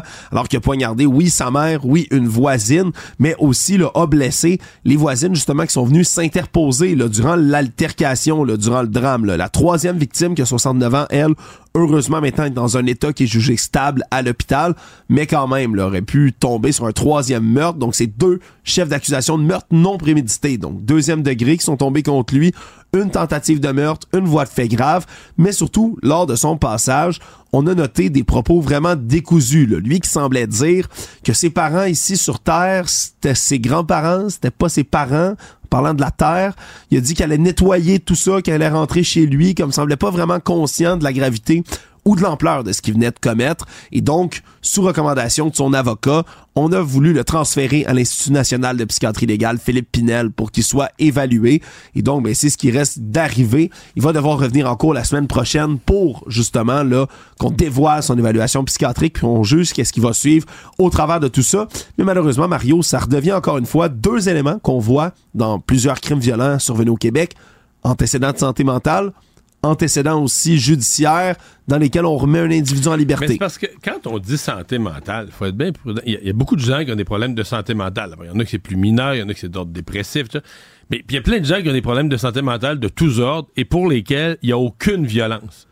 Il y a toutes sortes de comportements, euh, de problèmes qui viennent avec ça, d'anxiété, de tristesse, de n'importe quoi. Mais il n'y a pas, y a pas, pas la, violence. À partir du moment où tu as des gens qui, dans leurs problèmes de santé mentale, développent des épisodes violents à très violents, ce qui était son cas, mon avis, tu peux plus gérer ça de la même manière. Tente dans une autre, euh, une autre sphère. Puis je, je comprends mal que l'attaque à une inconnue, ouais. juste avant Noël, ait pas levé un drapeau rouge là, aux gens qui le suivaient, aux gens qui le suivaient en psychiatrie, même à, le comité, le, comité d'examen des troubles mentaux qui avait dit en 2000 Ouais, tout est correct, on pense qu'il n'y a plus du tout de menace pour la société, qu'on n'est pas retourné à eux pour dire êtes-vous bien sûr, voulez-vous réviser, faire une évaluation du gars, êtes-vous bien sûr, parce que là, il vient de sauter sur une inconnue sans raison. Difficile à comprendre. Difficile à comprendre. Et, choquant parce que tu te dis, bon, là, il y a deux personnes qui sont mortes. Euh, probablement, les voisines même sont venues au secours de la mère pendant qu'elle est en train de se faire assassiner. Il y en a une des deux qui est assassinée, l'autre est gravement blessée, parce qu'on dit gravement blessée. On ne semble plus craindre pour sa vie, mais doit avoir des cicatrices, des blessures, on les imagine même pas. Oui, surtout qu'on a constaté, là, ce qu'on dit, les décès, c'est des décès de visu, là.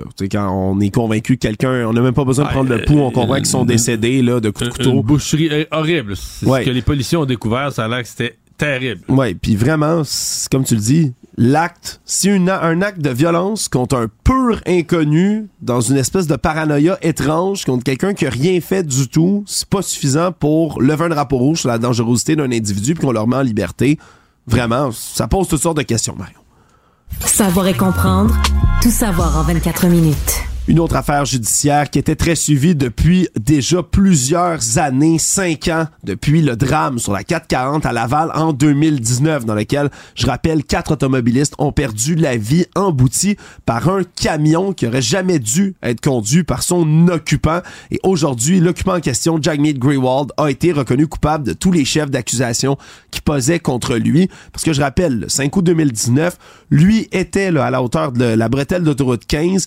Il y avait une longue file de véhicules immobilisés devant lui et pourtant, il n'a jamais freiné, ni avant, ni pendant l'impact dans lequel il a embouti là, une file de véhicules au grand complet. En plein été, il n'y avait pas de brume, il n'y avait, pas, avait rien à signaler. Là. Il faisait beau. Exact. Puis il y a des vidéos là, qui précédaient la collision dans lesquelles on voit au moins une dizaine de secondes où on voit les voitures devant, où il y a le temps de freiner, il y a le temps de réaliser tout ça et pourtant continuer à rouler là, à près de 100 km heure emboutir toutes les voitures, puis ne freine qu'à la dernière hmm. seconde, dernière voiture qui l'emboutit. Pour les gens qui s'en souviennent pas, il y avait eu un incendie, des explosions, un incendie, c'était un accident épouvantable. Euh, là, bon, OK, judiciaire, c'est réglé, coupable. J'entendais des membres des familles quand même qui étaient satisfaits du jugement. Mais il y a quelques membres des familles qui, une fois l'aspect criminel réglé, là, puis ça ramène pas en vie les, les personnes décédées, mais une fois l'aspect criminel réglé, qui reviennent quand même, peut-être qu'on l'a oublié, avec la SAAC. Oui. Qui, la Société d'assurance automobile du Québec. Parce que je rappelle, ça aussi, c'est que cet homme-là, M. Grewald, était jamais censé être un camionneur. Il n'avait plus le droit d'effectuer ce métier-là parce qu'il y a eu une collision sur la route en 2012 aux États-Unis et là, c'était fait juger inapte de manière permanente à être camionneur. Problème, c'est qu'après ça, ben dans les départements de la SAQ au Québec, on se parle pas. Ce qui fait en sorte qu'on a pu lui octroyer son permis de classe 1 même s'il est interdit pour toujours de conduire ce genre de véhicule-là. On comprend que classe 1, c'est pour conduire un camion. Et s'est retrouvé donc derrière le volant. Et on a jugé, là, il a menti. Et il a menti à son employeur aussi. il a menti à la SAC. La différence, c'est que la SAC, tu sais, l'employeur, c'est dur de le blâmer, il a son permis. C'est la, SAC, elle émet le permis, c'est elle qui doit vérifier. Moi, je me mets dans la peau, je suis l'employeur. Bon, tu veux travailler pour moi, il me ment, OK, mais il me montre son permis, il l'a. L'employeur, l'employeur, il prend lui. Il ne faut pas d'autres vérifications que j'ai quelqu'un devant moi qui a son permis en bonne et due forme. Et à ce moment-là, non seulement il avait pas le droit de conduire, mais en plus, il contrôlait pas son diabète. Il y avait plusieurs médicaments qui affectaient la conduite. Il prenait des antidouleurs, des relaxants musculaires, des antidépresseurs. Il y avait des importants problèmes de concentration. Lui-même le reconnaissait à l'époque. Donc, on se rend compte qu'on a un homme qui est une véritable bombe à retardement, qui est pas censé conduire un camion, puis qui l'utilise véritablement comme une arme. C'est ce qui a été retenu par le juge pour emboutir tout ça. Donc, est reconnu coupable des huit chefs d'accusation de négligence criminelle causant la mort et des blessures, pourrait donc avoir une sentence de prison pour tout ça. Mais comme tu le dis, le procès pour la défense, c'est joué sur la SAC. C'est eux qu'on blâmait. On essayait de mettre le blâme sur la SAC et non pas sur M. Greywald. Et je comprends que la défense a pas convaincu, dans ce cas-ci, le juge sur la l'absence de responsabilité de leurs clients. Mais ce que la défense mettait de l'avant, c'est nous comme société, et puis moi, si j'étais dans la famille d'une des personnes, J'en voudrais quand même à la SAC pour son incompétence. Ben, ça donne quoi de révoquer le permis de quelqu'un de manière permanente si dans le fond on regarde pas ça quand on redonne des permis après? C'est ça, c'est toute une question. Là. Ouais, puis je sais pas ce qui est la SAC, ça, sa procédure à deux départements, puis un parle pas à l'autre. là. C'est une explication assez, assez douteuse. Tout savoir en 24 minutes. La Fédération des médecins praticiens du Québec a monté le ton aujourd'hui dans les négociations qui ont lieu entre eux et le gouvernement du Québec, et particulièrement le ministre de la Santé, Christian Dubé, qu'ils ont mis aujourd'hui en demeure, ni plus ni moins Mario, parce que le ministre de la Santé, M. Dubé, veut les forcer à en faire plus. En gros, veut, en amendant les règlements, ben, être capable d'aller demander aux médecins de prendre en charge à peu près 13 000 patients qu'on juge comme une clientèle très vulnérable ici au Québec, qui n'ont pas de médecin de famille ou pas de groupe de médecins de famille en, encore. On parle de cancer et de maladies graves, entre autres. Et là, on dit que plus de la moitié, la majorité des cas, selon ma compréhension, c'est des cas, sont des cas de cancer, donc des gens qui ils sont immunosupprimés, ils ont des traitements, de la radio, de la chimio, peu importe. Et le ministre dit, euh, dans cette catégorie-là, oui, il y a des centaines de milliers de personnes qui n'ont pas de médecin de famille, mais dans cette catégorie précise, ça n'a pas de bon sens qu'il n'y ait pas de médecin de famille. Il en faut un d'urgence. Il en faut un tout de suite. D'urgence, c'est là on veut forcer les médecins à les prendre. Et on décide de mettre en demeure M. Dubé. Mais là, ce qui est intéressant dans cette histoire-là, Mario, c'est que les explications sont un peu floues, dans le sens où... Plus que flou. Ouais, on dit, OK, oui, oui, on est d'accord avec ça, on veut prendre du monde en charge, on comprend ce que vous voulez faire, on est d'accord, mais la manière dont vous l'avez fait, c'est pas correct, fait qu'on vous met en demeure. Est-ce que je me trompe? Ça ressemble à ça. En fait, les médecins, les praticiens euh, disent, euh, pour les, les, les 13 000 patients, il n'y a pas de problème, on va les prendre mais ils aiment pas la façon dont ça se fait par règlement, comme s'ils n'auraient pas voulu qu'on leur impose. Ça aurait dû se faire par une négociation. Euh, je sais pas, sincèrement. Et l'autre affaire qu'ils disent, ils disent, ben nous, euh, on a demandé la liste des 13 000, puis le ministère de la Santé est trop incompétent pour nous la livrer. Donc on dit, on est prêt à les prendre en charge, mais le ministère n'est même pas capable de nous envoyer la liste. Le gouvernement nie ça. Fait qu'on a deux versions des faits. Bon. Maintenant, est-ce que la mise en demeure, comme procédure judiciaire, comme attaque, parce que là, confronté à ça, le président de la Fédération, M. Amiot, le président, le médecin président de la Fédération des médecins des praticiens, dit moi, une mise en demeure, c'est une façon d'amorcer un dialogue. ouais.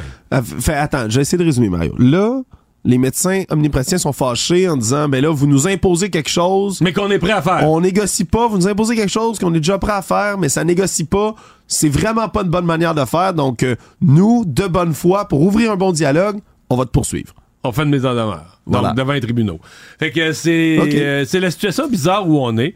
Je me contenterai de dire que peu importe ce qui est le fond de l'affaire, les médecins de famille se font pas d'amis dans la population. Ça c'est très clair. Tout savoir en 24 minutes.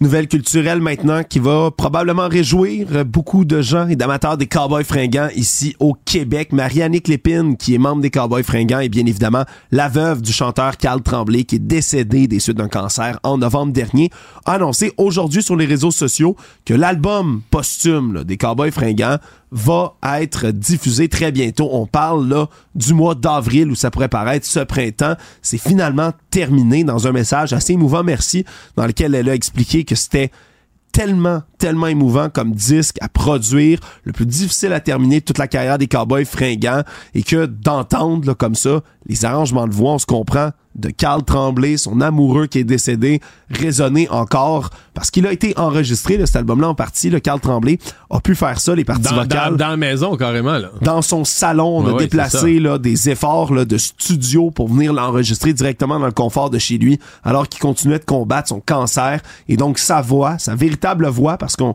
on a pensé à l'intelligence artificielle, mais on a décidé de ne pas le faire finalement. Donc, sa véritable voix va être dans cet album posthume qu'on devrait pouvoir écouter ce printemps. Ça risque, ça risque de secouer pas mal. C'est assez rare quand même. Là. Un groupe, le chanteur euh, décède, il y a un album, il reste du matériel. C'est probablement pas la première fois de l'histoire de la musique, mais au Québec, on n'a pas d'exemple récent, en tout cas pas pour un artiste qui a autant de autant d'impact dans le public. J'ai l'impression, préparons-nous, ça va être tout un événement la semaine où ça va, euh, ça va sortir. Le monde un des nombreux procès de Donald Trump a eu un dénouement, du moins pour l'instant, aujourd'hui, avec un verdict. Trump a été condamné, lui et son organisation, la Trump Organization, à payer près de 355 millions de dollars d'amende. Tout ça pour les fraudes financières, là, duquel il était accusé. Je rappelle, parce que plusieurs causes judiciaires contre M. Trump à ce moment-ci. Ça, c'est celle à New York? C'est celle à New York au civil, donc il n'était pas menacé de prison du tout dans cette histoire-là, mais c'est qu'il est accusé avec ses fils, entre autres, d'avoir modulé là, les actifs, d'avoir gonflé ou dégonflé la valeur de tout son empire immobilier. Quand c'était pour aller chercher des prêts, Là, on gonflait la valeur pour se donner un plus gros actif pour aller chercher un prêt. Là, mais devant les assurances? Collatéral. Mais devant les assurances pour baisser ses primes, là, les bâtiments n'avaient plus la même valeur. Là, ils étaient dévalués, sous-évalués. Voilà. Et là, on s'est rendu compte qu'ils avaient joué avec ça, les mêmes, les mêmes, dans les mêmes années, on avait joué ces, ces deux tableaux. Oui, puis déjà, d'office, là, en entrant dans le procès, le juge avait déjà dit que les preuves semblaient béton contre M. Trump et c'est ce qu'on a continué d'évaluer. Mais maintenant, c'est le verdict là, qui est sévère. C'est non seulement les 355 millions de dollars qui tombent à un moment où M. Trump, il y a de plus en plus de rumeurs qui continuent de circuler, que outre l'argent qu'il reçoit pour sa campagne électorale à la présidentielle, de l'argent qu'il utilise, là, semble-t-il, pour à peu près tout et n'importe quoi, dont les procès comme ceux-là, mais qui commencerait à manquer d'argent. On s'entend, c'est quand même un tiers de milliard de dollars là, qui est condamné à payer. On, on, réglait une affaire. Là. Je veux dire, je comprends que Trump, dans ces cas-ci, a gonflé la valeur de ses bâtiments, l'a dégonflé. Mais moi, je suis convaincu que Trump est pas aussi riche qu'il dit. Là. Oui, puis c'est, c'est ça, commence à sortir d'ailleurs, mais ça se sent, ça se voit que Trump n'est pas puis je veux dire dans le monde des affaires aux États-Unis, on sent qu'il y en a plusieurs qui ont un sourire en coin. Il est plus riche que moi là. On s'entend. Mais je veux dire qu'il est pas euh, sais le, milliardaire Donald Trump. Moi je pense plus présentement qu'il vaut un milliard. Ouais et c'est d'ailleurs les ce qui ce a bon train comme rumeur ces temps-ci Mario mais ce qui fait mal c'est non seulement le 355 millions qu'il doit payer mais c'est que ça s'accompagne aussi d'une interdiction de faire des affaires dans l'État de New York pour trois ans complètement. Donc il ne peut plus là, acheter, vendre, gérer tout ce qui est actifs financiers et compagnies financières dans l'État de New York. C'est l'endroit où M. Trump lui-même a fait sa réputation et sa fortune. C'est un New-Yorkais, un homme qui avait son émission de télé-réalité, un homme qui transigeait toutes sortes de bâtiments, qui, qui avait l'air de vouloir être le king de Manhattan, si on veut qui là ne peut plus rien faire, ce qui revient même remettre en doute mais certains actifs là, iconiques qu'il a dans la Trump Tower à New York. Mais là, mettons que pour payer le 355 millions, il faut qu'il vende la Trump Tower, il faudrait qu'il la fasse vendre par une fiducie, c'est qu'il pourrait pas, faudrait qu'il la fasse vendre par des tierces personnes. Lui-même pourrait pas, je comprends, piloter l'opération. C'est ce que je comprends là-dedans aussi, puis peut-être qu'il va avoir besoin de liquider des, des actifs comme ceux-là liquider des actifs, une liquidation qui serait évidemment, on, se comprend, là, pour sa réputation, pour son aura d'homme d'affaires, mais ce serait un échec terrible qui lui tomberait dessus. Donc, euh, c'est tout un jugement qui est tombé là, sur M. Trump aujourd'hui dans cette affaire-là. Le reste à voir, évidemment. Mais sur ses réseaux sociaux, tu me montrais ça euh, avant d'entrer en ondes, sur ses réseaux sociaux, il a, il a, publié dans les minutes qui ont suivi, mais il n'a pas réagi à ça. Non, euh, puis peut-être que c'est une publication programmée, je ne le sais pas, Mario, mais ah ouais, c'est vrai que des fois, ça peut être préprogrammé, mais quand même. Sur Truth Social, alors qu'il son, son, réseau, à lui-même, mais il a publié euh, des photos, une espèce de comparatif d'une photo qui circule déjà depuis quand même longtemps, là, où on le voit jouer au golf avec ben, une belle grosse bédaine, là. Vraiment une photo très peu flatteuse de Et là, lui. Il dit que c'est un trucage. Ouais, c'est, c'est, une générée par l'intelligence artificielle. Les médias fake news ont mis ça. Et Regardez. là, il met des photos de lui en train de vraiment jouer au golf. Voilà, mais une pas belle de photo. Ben, il est de dos, hein. Alors, on mais, peut mais, pas mais voir ça que l'abdomen. dire. Je, je, juste dire que, écoute, je sais pas, peut-être que la photo avec la bédaine est truquée pour vrai, mais celle que lui met, j'ai quand même noté qu'ils sont surtout de dos puis avec des chandails beaucoup plus amples, parce que celle est avec un polo assez mince. Oui. là. Les autres, c'est avec des chandails à manches longues. J'ai noté ça au passage. Actualité.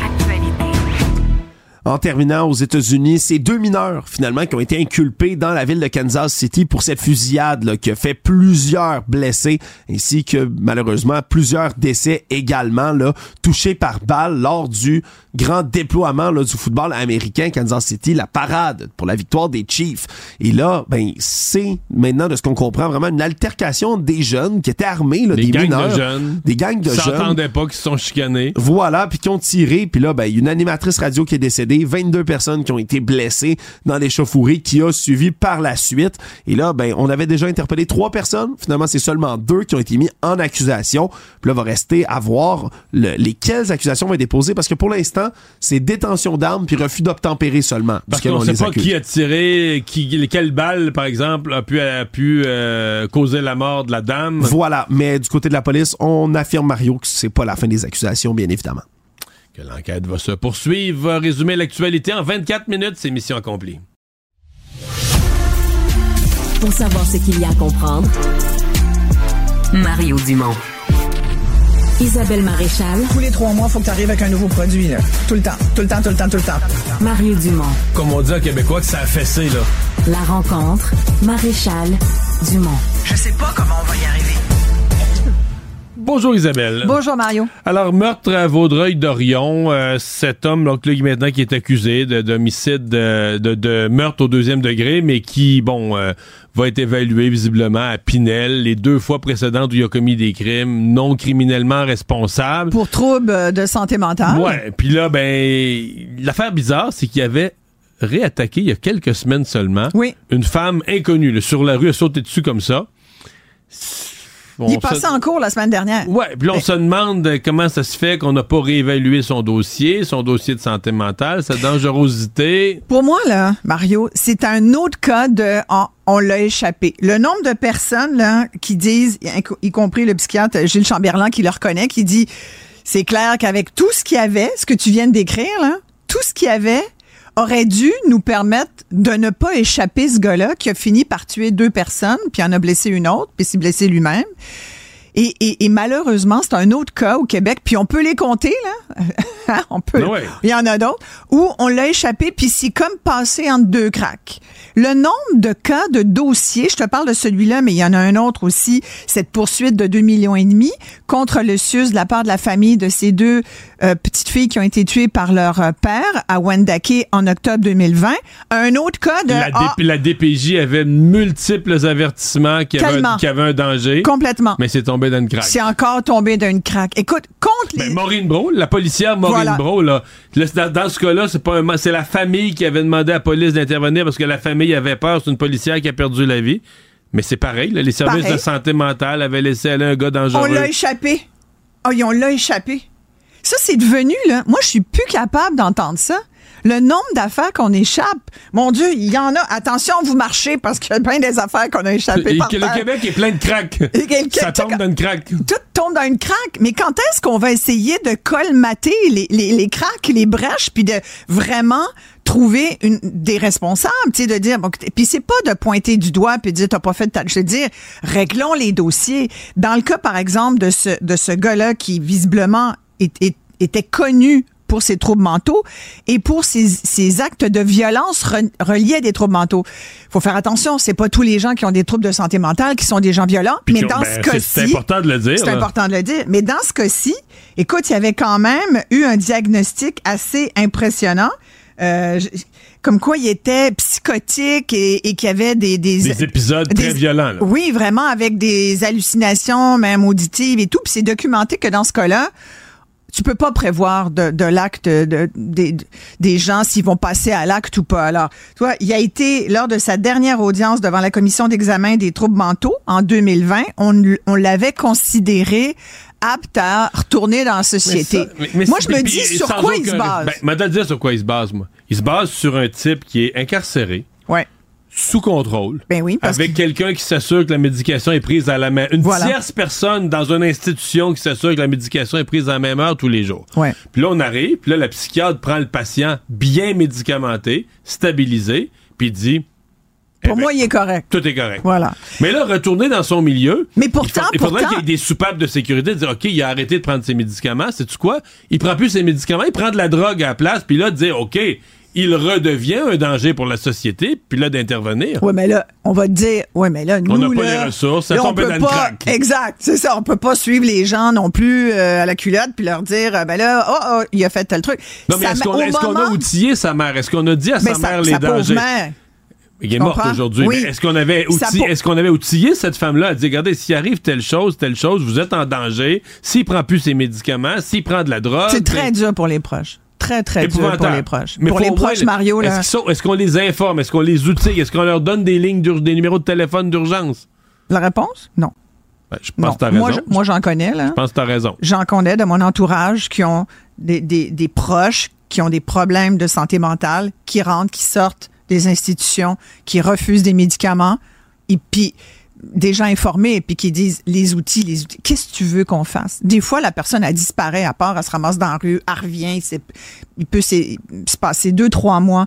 Tu sais, c'est c'est des clientèles difficiles à gérer. Si la personne n'est pas violente, si la personne n'est plus violente. mais elle peut être violente contre elle-même. Oui, tu peux avoir de l'inquiétude, de la peine, mais t'as pas la peur. Mais dans le cas de beaucoup de parents, c'est t'ajoutes à, à tout le reste la peur. Mais t'as pas forcément la peur pour toi, mais t'as la peur. Tu sais, t'aimes ton fils, t'aimes ton, ton frère, t'aimes ton enfant, t'aimes t'as pas envie qu'il s'enlève la vie. Tu, sais, tu voudrais qu'il y, ait comme quelque chose qui se passe dans la société. On, on paye assez pour que tu te dis qui va, qui va le ramasser avant qu'on l'échappe puis qu'il passe dans la craque, justement. C'est très difficile. Mais tu vois, cette mère-là, au moment en octobre de Villemont, moi, ce que je comprends, quand il a été libéré là, par la, la commission qui pensait qu'il était correct et apte à fonctionner en société, sa mère, elle, avait toujours des inquiétudes. Mais, et finalement, on, on Mais récemment, récemment, ce qu'on raconte dans les articles, c'est que les gens du condo avaient peur. Les, mais ils voulaient même pas rentrer dans le même ascenseur. Les gens n'embarquaient pas avec l'ascenseur avec lui. Ils disaient, OK, c'est quoi ça? Ouais. Un individu dont tout le monde, les gens autour ont peur. Mais moi, tu sais, je regardais en, en, 2022, le Journal de Montréal a fait euh, une enquête euh, pour savoir aussi les, les criminels euh, non responsables pour cause de santé mentale et les autres meurtriers sont-ils traités de façon adéquate? Et ce qui était ressorti, c'est que finalement, les, les meurtriers sont libérés, euh, ceux qui sont considérés euh, avec des troubles de santé mentale, donc non responsables de leurs actes, sont libérés deux fois plus rapidement que les meurtriers sans problème de santé mentale officiellement diagnostiqué. Ça veut dire qu'on a comme une propension à libérer les gens qui sont criminellement non responsables de leurs actes pour troubles de santé mentale que les autres.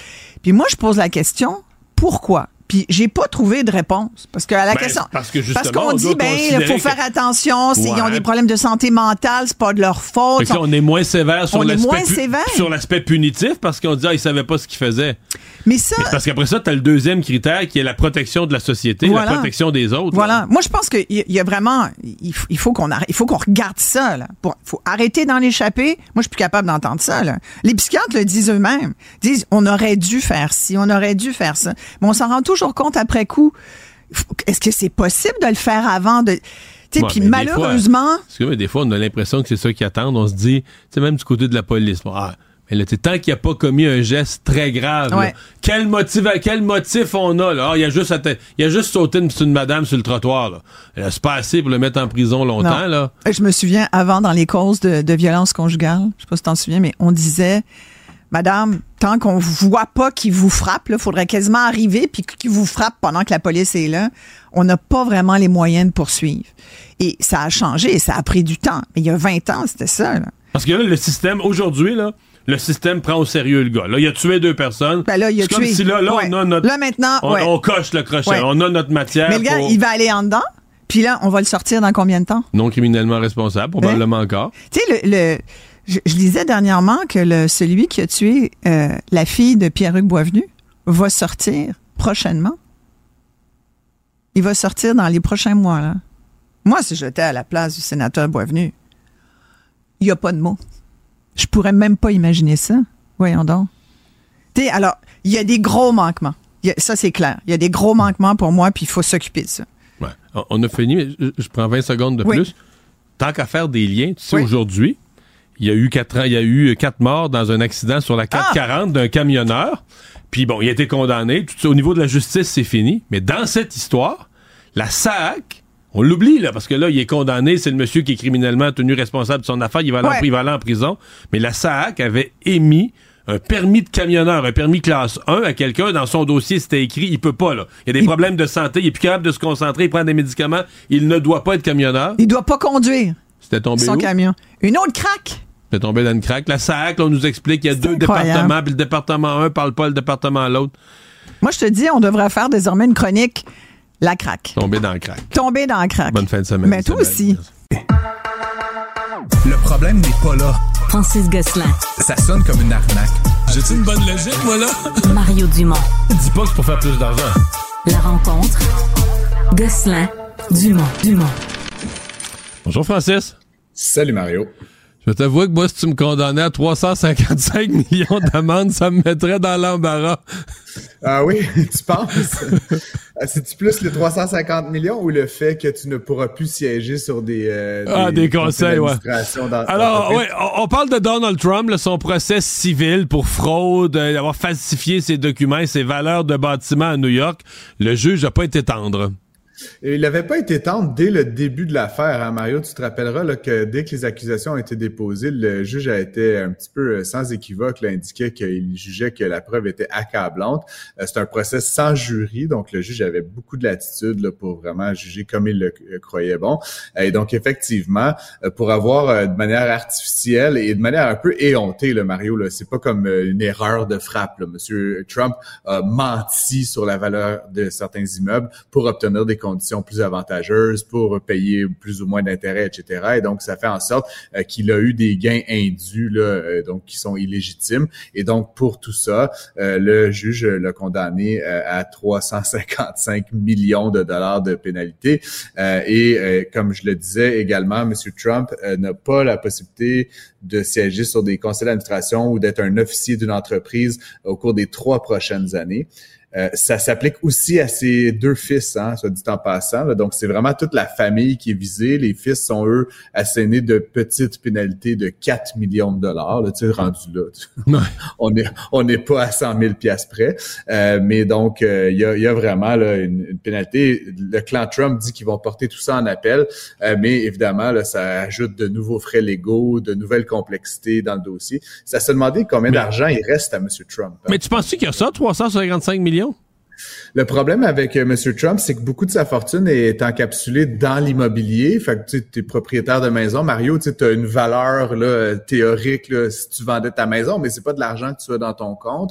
Donc, aux États-Unis, il y a la possibilité de poster là, un, bail, c'est-à-dire de mettre une garantie, donc possiblement de mettre un de ses immeubles et, ou une portion de la valeur en garantie. Mais ça, ce que ça veut dire, c'est que s'il va à la banque pour renouveler une hypothèque, s'il veut le vendre, ben il peut pas parce que forcément l'immeuble est lié à cette à cette condamnation jusqu'à ce que peut-être éventuellement le jugement soit renversé. Mais ça, ça pourrait prendre encore de nombreuses années. Puis selon que M. Trump est président, selon qu'il est encore en vie, selon plusieurs facteurs, là, euh, ça va. Mais, moi, je pose la question parce que je pense qu'il ben bon, je pense qu'il y a eu beaucoup on le connaît, il gonfle tous ses succès puis il est toujours le meilleur au monde. Je pense qu'il a jamais été aussi riche qu'il prétendait. Puis je pense que c'est déboires des dernières années, je pense que là il est présentement, il est vraiment moins riche qu'il prétend là. Ben, puis je veux dire, tu sais, n'importe qui, Mario, là, je pense qu'à un, certain moment, on estimait que la valeur euh, de M. Trump était d'à peu près 2 milliards de dollars. Après, je suis pas, pas regardé de chiffres récents, mais qui que ce soit, vous avez 1000 dollars à la banque, on vous assène euh, un cinquième de cette valeur-là en, pénalité, ça fait mal, tu comprends? On parle quand même de 400 millions sur 2 milliards, c'est énormément d'argent de sa valeur nette. Encore une fois, c'est à savoir si ça va tenir en cours, mais comme le juge l'a dit, puis tu sais, à un moment donné, les tribunaux, ce qu'il y a de bien, c'est que c'est pas des c'est pas des vérités relatives, là, contrairement aux médias américains parfois là, qui présentent les choses. Les, les, tribunaux sont beaucoup plus objectifs. Si la preuve est accablante, je vois pas pourquoi une cour viendrait renverser ce jugement-là euh, sur la base des mêmes faits. Là, tu te demandes euh, s'il n'y a pas de l'improvisation dans le dossier Nordvolt. En fait, toi, tu crois qu'il y a de l'improvisation dans le dossier Nordvolt? Ben, il y en a eu, du moins, Mario. Puis c'est, euh, tu sais, à chaque jour, on dirait une nouvelle information là, qui, qui ressort, qui montre que le dossier, les parties qui ont été impliquées dans, l'affaire étaient, euh, on fait ça un peu dans le désordre. Là. Bon, qu'on pense au BAP, qu'on pense aux protestations des écologistes. Encore une fois, il y a un peu de politique là-dedans. Mais là, ce qu'on apprend aujourd'hui, c'est qu'en fait, Nordvolt, qui est essentiellement un bénéficiaire d'argent public. Là. Puis, tu sais, je veux pas qu'on soit pour ou contre les montants. Puis bon, euh, on peut penser que les entreprises méritent des subventions, mais quand on veut avoir des subventions, on s'inscrit au registre des lobbyistes, on monte patte blanche, on fait les choses dans l'ordre. Là, Nordvolt se serait inscrit après avoir fait des représentations auprès de M. Fitzgibbon au registre des lobbyistes. Il y aurait eu des, un lunch pas inscrit à l'agenda du ministre qui aurait eu lieu entre le PDG et le ministre. Et ça, ça donne quand ce lunch-là, puis l'enregistrement au registre des lobbyistes, on a levé euh, la nécessité de faire un bureau d'audience publique sur l'environnement. Et donc, encore une fois, c'est juste comme la énième goutte, Mario, hmm. là, qui s'ajoute à, tout ça. Donc, euh, mais c'est pas... Euh, puis là, encore là, on on peut être en fort désaccord, dire le gouvernement n'aurait jamais dû faire ça. Mais moi, quand j'écoute l'histoire, d'où elle commence, puis je l'ai entendu de plus qu'une source, l'entreprise s'installait aux États-Unis. François-Philippe Champagne apprend ça, le ministre fédéral. Il appelle en Suède, il appelle le PDG, il réussit à lui parler, il lui dit écoutez, vous avez pas vu, là, vous prenez fait une erreur, vous avez pas vu tous les avantages qu'on a au Canada, en particulier au Québec, l'hydroélectricité, j'ai vu votre plan d'affaires, euh, vous voulez la batterie la plus verte, c'est l'hydroélectricité, c'est ce que ça vous prend. Champagne, lui, appelle Pierre Fitzgibbon. Là, ils se parlent tout le temps, ces deux-là, ils travaillent ensemble pour développer le Québec, il appelle Fitzgibbon. Une fois que tu fais ça, c'est sûr, est-ce que tu peux dire à l'entreprise, ah ben là, nous, là, si vous arrivez ici, vous allez être mal accueillis, on va vous envoyer au BAP toutes nos pires procédures bureaucratiques. Dire, l'entreprise va Non, mais l'entreprise va dire, ben là, regarde, là, moi pas au téléphone, c'était pour me faire suer, là, m'a continuer ce que j'avais prévu, m'aller aux États-Unis. Donc, quand tu veux l'attirer, tu te places dans une position un petit peu de faiblesse où tu es comme forcé un peu de dérouler le tapis rouge puis de dire regarde là, excusez-nous là, c'est un petit peu compliqué chez nous, on a bien des encombrements sur le chemin, mais là, on va vous aider, on va déblayer un peu en tout cas. Puis encore là, tu peux trouver que ça c'est le mal dans le sens que il y a des règles à respecter, puis le BAP puis ceci puis cela, ou tu peux dire ben si tu veux avoir le plus gros investissement industriel de l'histoire du pays, ben là, tu fais des arrangements, puis t'attires l'entreprise, puis c'est comme... Ça devient un jugement de valeur, t'es pour ou t'es contre, mais je vois plus ça, moi, comme dérouler le tapis rouge que ben, de l'improvisation. C'est que c'est sûr que tu fais vite, il y a une forme d'improvisation, mais tu fais vite tu fais vite parce que tu veux, tu veux les attirer, là, tout simplement. Ah, mais puis t'as tout à fait raison, Mario. Ben, ben, c'est mon point, je pense. Puis tu j'ose croire que, tu de toutes ces sorties médiatiques, puis ces différents euh, faits qu'on apprend là sur Nordvolt depuis quelque temps, euh, le gouvernement de la CAQ va un peu apprendre. Là, puis euh, et j'inclus Monsieur Champagne là-dedans. On a fait vite, comme tu le dis, on a déroulé le tapis rouge, mais à un moment donné, tous les projets industriels ne peuvent pas, tu sais, procéder comme ça, un peu dans le désordre, avec des erreurs assez stratégiques de communication avec des informations qui sont dévoilées après les faits, etc. Fait comme je te dis, mhm. moi, Mario, je l'ai déjà dit euh, en ondes, je l'ai écrit, je suis favorable à ce projet-là, tu sais, fait que je suis pas, l'idée, c'est pas d'être contre Nordvolt, c'est de dire, le processus, on a quand même, on est dans une démocratie, il faut quand même avoir un minimum de checks and balance pour vérifier que les choses soient faites dans une forme de procédure. Là. Puis, euh, la, conclusion de mon histoire, c'est que dans un cas comme dans l'autre, si ça tourne bien, comme gouvernement, tu passes, quand tu le fais comme ça, là, tiré par les cheveux au max, si ça tourne bien, tu passes pour un génie. Si ça tourne mal, tu passes pour un, grand risque. un méchant kang. il nous reste 35 euh, secondes. Elon Musk déménage, c'est officiel. Là. Ben, t'as peut-être vu ça, on en reparlera, Mario. Euh, il avait fait, il avait reçu une promesse de bonus, euh, bon, de, du conseil d'administration. La Cour du Delaware a annulé ça. Il a donc essentiellement perdu 56 milliards de dollars. Il est en ça lui a déplu. Et donc, il a décidé de déplacer les sièges sociaux du Delaware vers d'autres États. Il a commencé avec SpaceX aujourd'hui, qui se réinstalle au Texas. Et ce serait possible que Tesla fasse de même.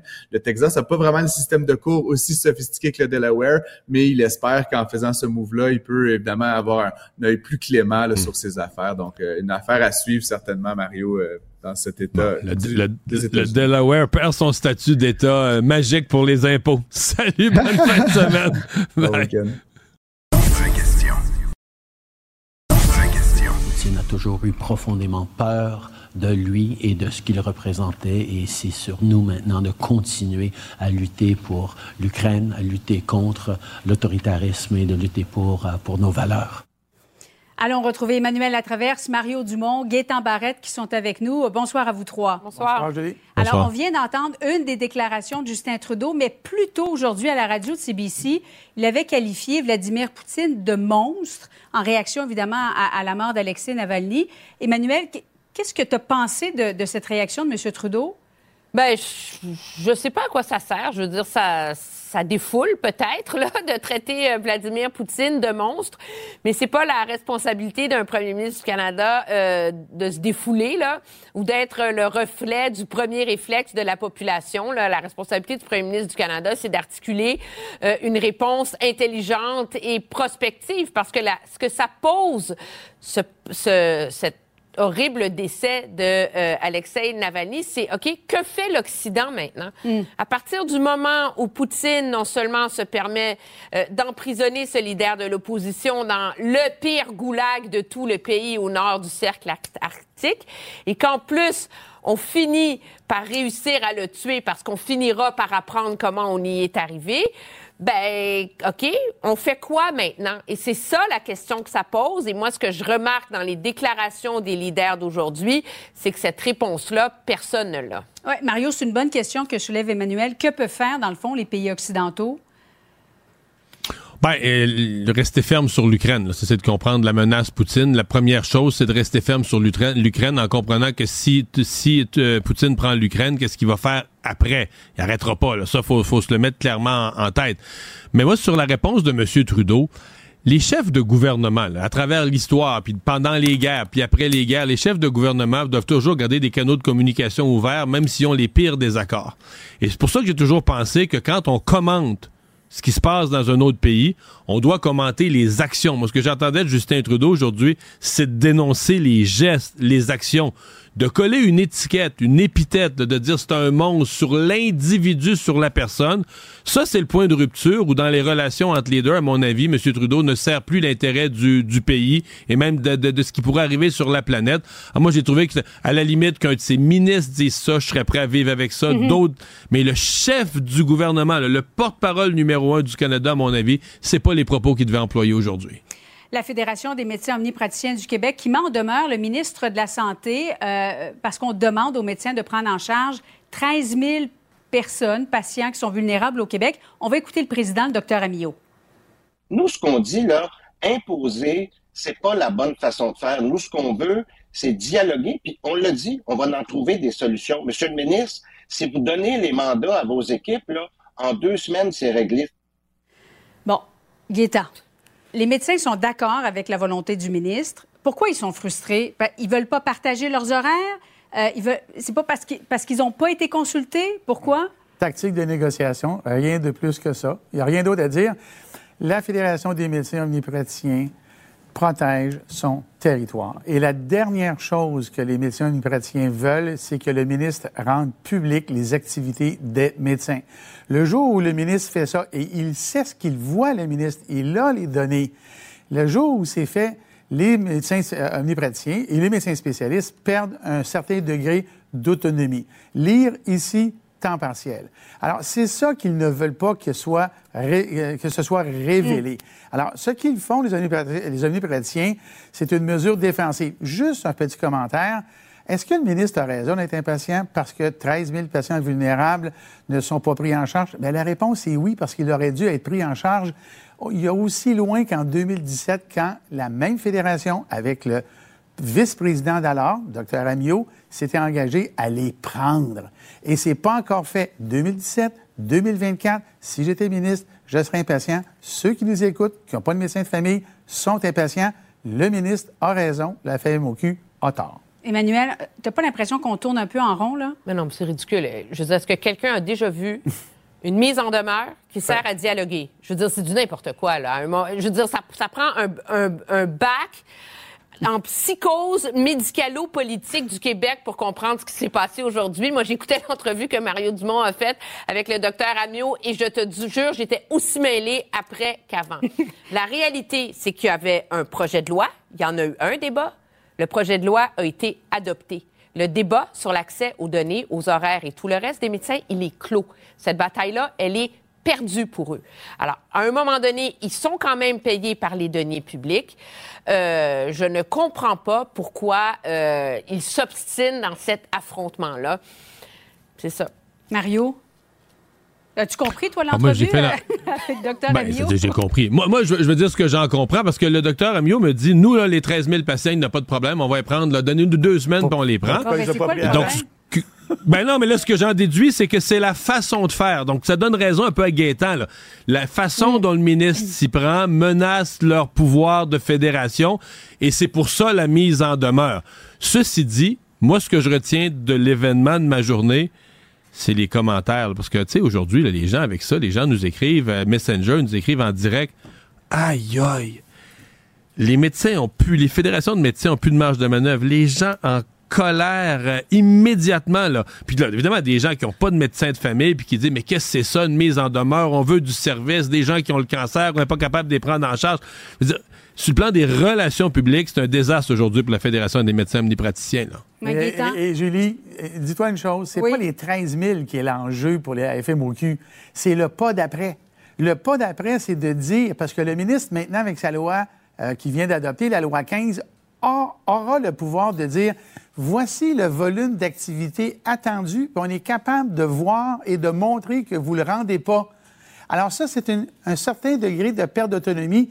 Ça les gêne. Ils ont peur de ça. Mise en demeure. Mais encore une fois, au nom de tous ceux qui nous écoutent, le ministre a raison. Dans un instant, jusqu'où les parents peuvent-ils aller en termes de force physique pour discipliner leurs enfants, pour mieux se faire comprendre aussi? Pour savoir ce qu'il y a à comprendre, Mario Dumont. Il y a parfois un certain risque à prendre des raccourcis. Oui, surtout quand on est en voiture, Mario. Je sais pas pour toi, est-ce que tu t'es du genre, là, mettons, ton, ton Google ou ton Waze t'envoie sur un pont payant, est-ce que t'essaies de l'éviter?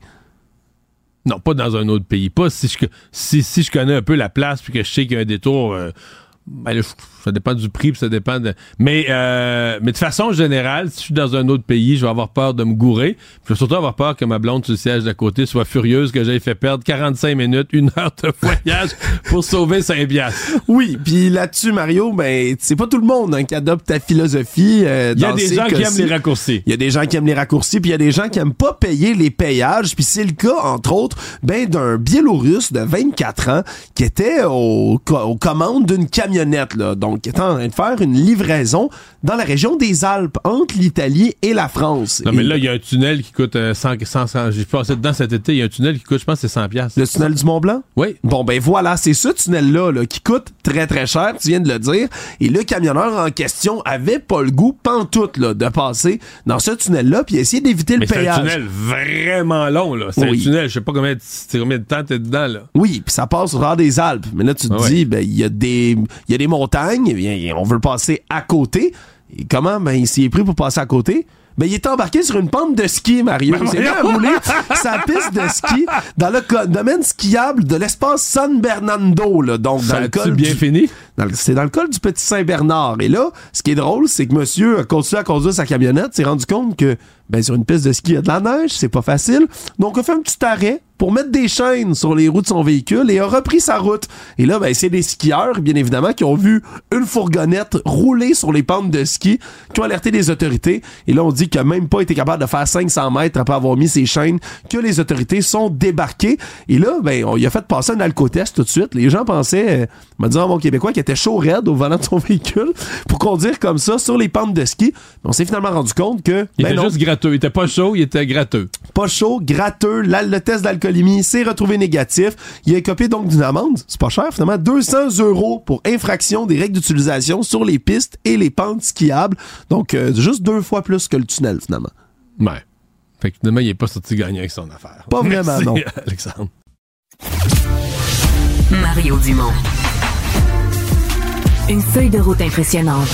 Un curriculum vitae aussi long que le pont de la Confédération. Curriculum vitae aussi long que le pont de la Confédération. Le NPD veut abroger l'article 43 du Code criminel qui autorise le châtiment corporel des enfants au Canada. Que dit l'article? Grosso modo, euh, tout parent ou instructeur peut employer la force pour corriger un élève ou un enfant, évidemment pourvu que la force ne dépense pas la mesure raisonnable dans les circonstances. Emmanuel, c'est un article qui date de plusieurs dizaines d'années. Est-ce qu'il doit être abrogé ou pas?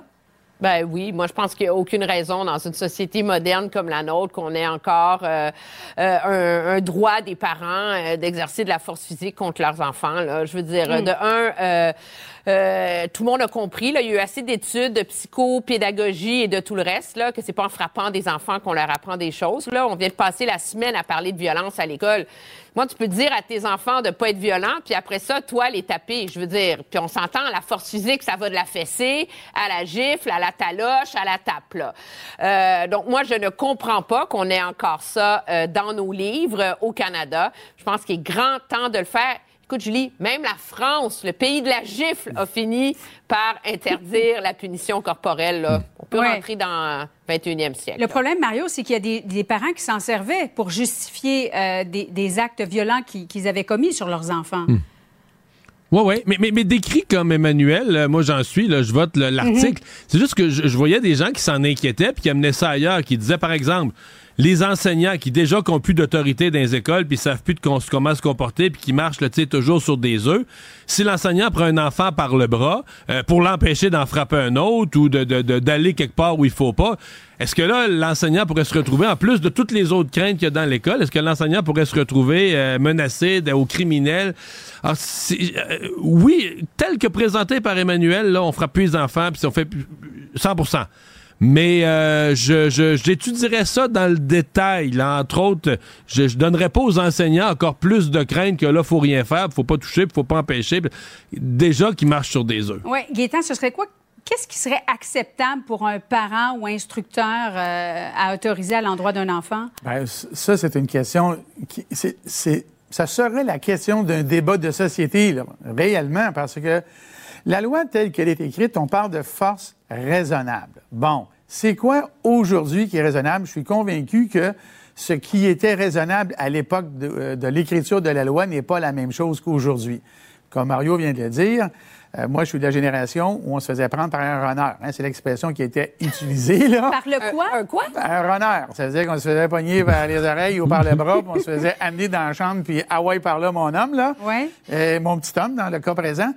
Mais ça, là, c'est où, c'est où qui est la limite aujourd'hui, là? C'est où qui est la limite à un enfant qui se met mm. à tabasser un autre enfant, un enfant qui saute sur son professeur? Moi, j'ai connu ça, là. J'ai vu des enfants à l'école de mes enfants lancer des chaises à leur professeur. J'ai vu ça. Il fait quoi, le professeur? Là? Il va dire, mon cher, mon cher... Euh, oui, mais la contention d'un enfant, c'est pas la même chose que de frapper un enfant. Je comprends, mais la force raisonnable, ça se définit comment? Mhm. Actuellement, on tente d'avoir une conversation, un débat sur une chose qui n'est pas définie.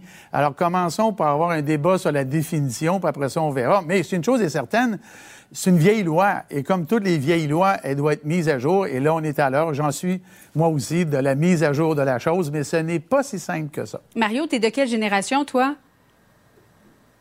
Moi, je chante les deux. Mais moi, mettons, tu sais, je, suis convaincu, ce que Emmanuel décrivait tout à mhm. l'heure, ben tu euh, ce qu'on sait aujourd'hui sur le développement de l'enfant, tu sais, il n'y a pas de, gain d'éducation à frapper ses enfants. Et c'est pas, c'est pas la façon dont, tu sais, on dit qu'on veut leur apprendre, euh, tu sais, que c'est pas la violence, pas la façon de régler les affaires. Ben, on leur apprend pas ça de même.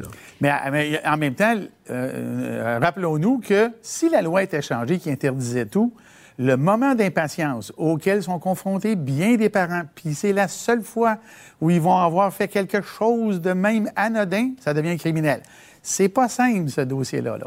Impatience, parents, je ne sais pas du tout de quoi tu parles, Guy. oui, mais en même temps, je veux dire, est-ce que c'est aux enfants de payer parce que leurs parents ne peuvent pas se dominer? moi, quand j'ai vu hmm. la statistique, elle est fait qu'il y a 24% des enfants entre 6 ans et 17 ans qui ont eu une punition corporelle en 2018, je te dis, je suis tombé en bonne mais moi, moi, je suis d'accord. Parce que là, là mais, mais, là, si on parle de fesser, c'est une chose. Si on parle de serrer un bras puis d'amener un enfant dans sa chambre parce qu'il était incontrôlable pour telle, telle, telle raison, c'en est probablement une autre. Puis il y a probablement des gens qui diraient que j'ai tort. Mais je le répète, là, si on abroge la loi et que tout ça devient criminel, c'est bien plate, là, mais il y a des moments d'impatience qui vont être pris sur une petite caméra euh, cellulaire puis qui vont s'en aller à la DPJ, là. Oui. Et euh, comme parent, il faut prendre une grande respiration aller s'isoler ou isoler notre enfant. Tu sais, c'est quoi, hein? Ça va passer. C'est regarder son enfant. C'est mon pédiatre qui m'a dit ça. Ah oui? Quand votre enfant est en crise, vous asseyez à terre, puis vous regardez votre enfant, puis vous dites Mon enfant n'est pas un ours. N'est pas un ours? Oui, il ne va pas m'attaquer, il faut que j'arrête d'avoir peur, il faut que je me calme. OK, c'est un bon truc, ça, quand même. Emmanuel à travers Mario Dumont, en Barrette. Merci à vous trois. Bonne soirée probablement capable de vous battre à n'importe quel jeu de société, Mario Dumont. Tout en débattant des enjeux de société. société. Hey, on finit la semaine avec une histoire euh, du euh, vendredi, une belle histoire euh, qui, bon, est partie finalement de, je sais pas trop quoi, là, d'un de, amour pour certains, certaines formes de nourriture, certains plats mélangés avec des coïncidences, puis qui a tourné, en ma foi, quasiment un succès d'affaires. Alex Jodoin est un super fan. On dit un super fan du Canadien de Montréal. Alex Jodoin, bonjour. Bonjour, ça va bien? Oui, oui, oui. Super fan et très actif sur les réseaux sociaux. Raconte-nous d'où est parti, là. Après ça, on dira euh, le, succès, vers où ça t'a conduit. Mais t'as commencé par quelque chose de bien simple. Oui, ben c'est ça. Ben dans le fond, moi, j'ai commencé à aller manger au poulet rouge euh, les soirs de match. Euh, dans le fond, ça, ça, avait commencé un peu avant Noël. Là. Dans le fond, mon frère m'en avait parlé. Mais c'est bon. Euh, ouais, c'est, vraiment bon. C'est vraiment bon. c'est, vraiment bon. Ça coûte pas cher non plus, mais euh, ça remplit. C'est, vraiment bon pour vrai. Là. Fait que j'avais, j'avais commencé ça un peu après les fêtes.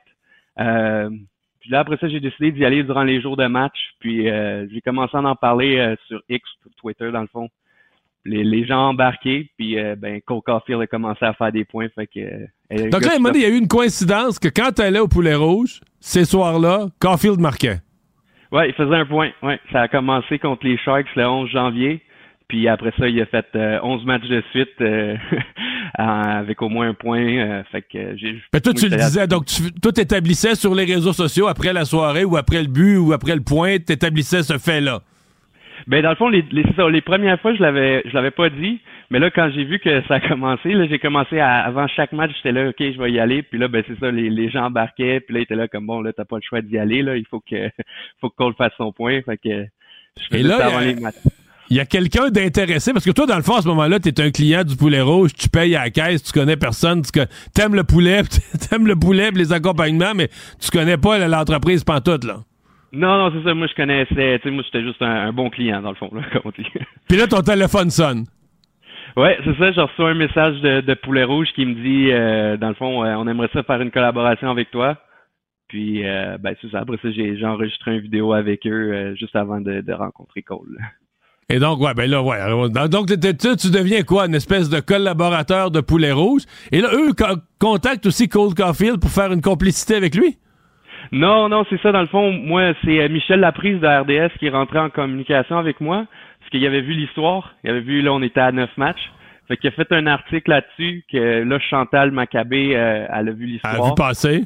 Exact. Là, c'est ça. Là, elle avait rien dit pour le au début, mais là, après le, la onzième fois, j'ai, moi, dans le fond, j'ai marqué, euh, je m'en vais au Centre Bell mardi. Ça a même pas pris dix minutes que Chantal m'écrivait pour rencontrer Cole. Et donc, t'as rencontré Cole Caulfield pour y raconter quoi? Ta superstition, ta nouvelle campagne avec Poulet Rouge? Et j'espère le remercier. Ben oui, oui, c'est ça, oui, dans le fond, euh, je l'ai remercié, c'est ça. Il, m'a dit de, de, de slacker un peu le poulet rouge, là, que c'était pas super bon. Mais ouais, on a c'était vraiment un bon moment, euh, vraiment. Euh, sympathique, le, sympathique, le, jeune homme? très sympathique. Pour vrai, le, gars qu'on voit à télé, c'est le gars que j'ai rencontré, souriant super gentil pour vrai. Euh, j'en reviens toujours pas. Et donc là, tu as un message, quoi? Un message sur les réseaux sociaux, une, espèce de campagne pour Poulet Rouge dont tu es devenu euh, le, porte-parole, le porte-étendard. Oui, exactement, c'est ça. Ils ont fait une campagne, dans le fond, euh, Poulet Rouge Canadien de Montréal, rituel d'avant-match. Fait que dans le fond, euh, c'est ça, là, dans le fond, ils parlent aux gens de parler de leur routine d'avant-match puis tout ça. Mais ouais, c'est moi qui est comme un peu l'ambassadeur de ça. Mais toi, t'es-tu, euh, veux dire, euh, parce que là, est-ce tu ta job, les réseaux sociaux? T'es-tu comme un influenceur ou t'as un autre, un autre travail de jour? Non, non, c'est ça. Moi, je suis, quelqu'un de bien simple. C'est pas quelqu'un, c'est ça, j'étais sur X, euh, Twitter, comme je dis, puis euh, ça a juste pris. J'avais jamais montré mon visage, je l'ai montré. Mais ça, sinon, moi, durant le jour, euh, je travaille en informatique pour le réseau de la santé. Fait que, OK, fait que t'es pas, pas toi, t'es pas un influenceur, comme on dit, t'as un autre job. T'es devenu une sorte de manière d'influenceur par l'enchaînement des, des événements. ben, ben c'est bien le fun. bravo et bonne chance. Mais là c'est hier soir, t'avais-tu mangé deux portions? Deux bols? Non. Non, c'est ça, mais on a changé la recette. Là. Dimanche, ça n'avait pas fonctionné. Fait que là, quand j'étais allé mardi, j'ai changé un petit peu la recette. J'ai euh, puis là, c'est ça, hier, euh, non, je vais pas mangé deux fois, mais. Parce qu'hier, il a compté deux buts, là, c'est ça le sens de mon propos. ouais, c'est ça, les gens sont là comme moi, je pense que trouvé la recette chanceuse, là. c'est elle qui fonctionne. ben, euh, Alex Jourdois, merci d'avoir été là. Bonne chance pour la suite. Merci beaucoup, Mario. Les rencontres de l'air. Lieu de rencontre où les idées se bousculent. Où la libre expression et la confrontation d'opinions secouent les conventions. Des rencontres où la discussion procure des solutions. Des rencontres où la diversité de positions enrichit la compréhension. Les rencontres contre de l'art. C'est l'heure de parler euh, sport. Euh, ouais, euh, après un match peut-être un peu trop facile contre les Ducks d'Anaheim, un 5-0 qu'on avait décrit comme le match parfait au Centre Bell mardi soir. on l'avait annoncé là, que se rendre au Madison Square Garden contre les puissants Rangers de New York, ça serait un peu plus difficile hier. Ben, le pire, c'est que on dirait que les Canadiens, c'est des, petites minutes, des petites séquences où tout s'échappe parce qu'ils menaient, ils menaient 1-0. Ça avait l'air de bien aller. Et euh, Jean-François, ça a pris un but, puis plusieurs ont utilisé l'expression un but des Rangers. La chaîne du Bessic a complètement débarqué, là. Ouais, ça c'est pas mal l'expression, hein. Quand la chaîne débarque, ben là hier elle a débarqué. Puis... Mais c'était le cas. sais, on disait que le Canadien donnait pas trop de chance, jouait un jeu serré, avait compté un but, menait un à zéro. Bon, moi je suis pas à l'étape de penser qu'il allait gagner, là, mais tu disais, regarde, on a un match. Et là, c'est un but, deux buts, trois buts, quatre buts, quatre en quatre minutes. Puis il y a comme pu, le Canadien est comme liquéfié tout à coup. Là.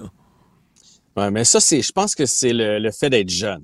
Euh, quand ça se met à mal aller, quand ça se met à, à spinner en bon français, là, euh, les vétérans vont être capables de calmer le jeu. Quand tu es un peu plus jeune, ben, c'est ce qui arrive. Quand tu manques de profondeur aussi, parce qu'à un moment donné, tu peux pas toujours revenir avec le trio de, de Suzuki puis mettre David Savard sur la patinoire tu as besoin des autres.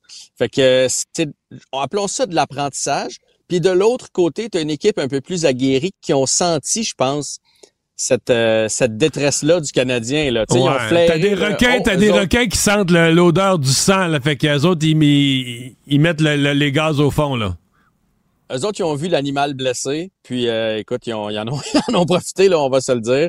Et ça a pris, écoute, euh, 4-5 minutes, puis c'était joué.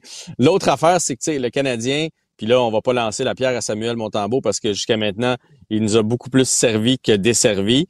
Mais Samuel Montambeau a pas été à la hauteur hier. Quand tu as une équipe ouais, le deuxième but, le, deuxième but a fait mal. Hein. C'est un, le premier but, bon, tu sais, c'est un à un, tout ça, mais le deuxième qui était pas prêt vraiment, ça, ça, c'est sûr que ça sur le moral, ça a cogné. Là. Mais exactement. Puis quand tu sens ton gardien de but moins euh, alerte, moins euh, moins sharp, là, euh, sur le banc, veux, veux pas, tu joues pas de la même façon. Quand tu sais qu'il va va arrêter les, les, rondelles derrière si jamais tu fais une bévue ou un revirement, c'est plus facile à jouer. Puis hier, ça transpirait, ça se sentait qu'il était un peu trop à gauche, un peu trop à droite. Puis ben écoute, c'est ça qui est arrivé. Fait que le Canadien a pas une assez bonne équipe pour se priver de son gardien de but un soir quand tu joues contre hmm. une équipe contre les Rangers de New York. Le Canadien va toujours toujours avoir besoin de son gardien de but, de son premier trio. Puis hier, ça a fait hmm. euh, ça a fait défaut. En même temps, il y a aucune honte là, à perdre contre les Rangers. Hein? Non, non, c'est ça. Mais euh, je regardais le trio qui est, qui est moins 3 dans les statistiques. C'est le deuxième trio du Canadien, le trio de New York. Puis est-ce que c'est pas le vieux problème? Parce que l'autre équipe, ils ont comme deux premiers trios. Tu comprends? Ils ont deux trios très, très forts. Fait que toi, t'as comme un bon trio à mettre contre un bon trio. Puis là, après ça, ben, contre le deuxième bon trio de l'autre équipe, là, tu mets, j'ai rien contre euh, New Hook, Joshua Roy. Euh, mais tu sais, je veux dire, ils, ils peuvent pas jouer contre l'élite de la ligue, là. Non, non, tu peux pas jouer contre le deuxième trio de l'autre côté, même s'il l'a pas utilisé comme ça contre Trocheck. Lafrenière puis Panarin. C'est pas la même qualité. Puis Martin Saint-Louis, quand il est à Montréal, il aime bien leur mettre Jake Evans dans les pattes. Euh, un, un bon trio de l'autre côté. Défensif, Mais là, on a, on n'avait pas le dernier changement. Fait qu'à un moment donné, ils ont fini par, ils ont fini par nous avoir. Puis c'est, écoute, c'est du millage qui rentre. Puis honnêtement, si on, si on avait dit, euh, que le Canadien marquerait quatre buts contre les Rangers hier. On a racheté ça n'importe quand. Fait qu'on on va, on va prendre ça, puis on, on, va prendre la belle semaine qu'ils ont eue en espérant une semaine positive avec une victoire contre Washington dans le prochain match. Jordan Harris qui était sorti assommé de la glace. Bon, on comprenait que c'était commotion cérébrale, mais ça, en termes de temps, là, on sait jamais trop. Commotion cérébrale, ça peut être très long, ça peut être plus court. Revenu sur la glace déjà?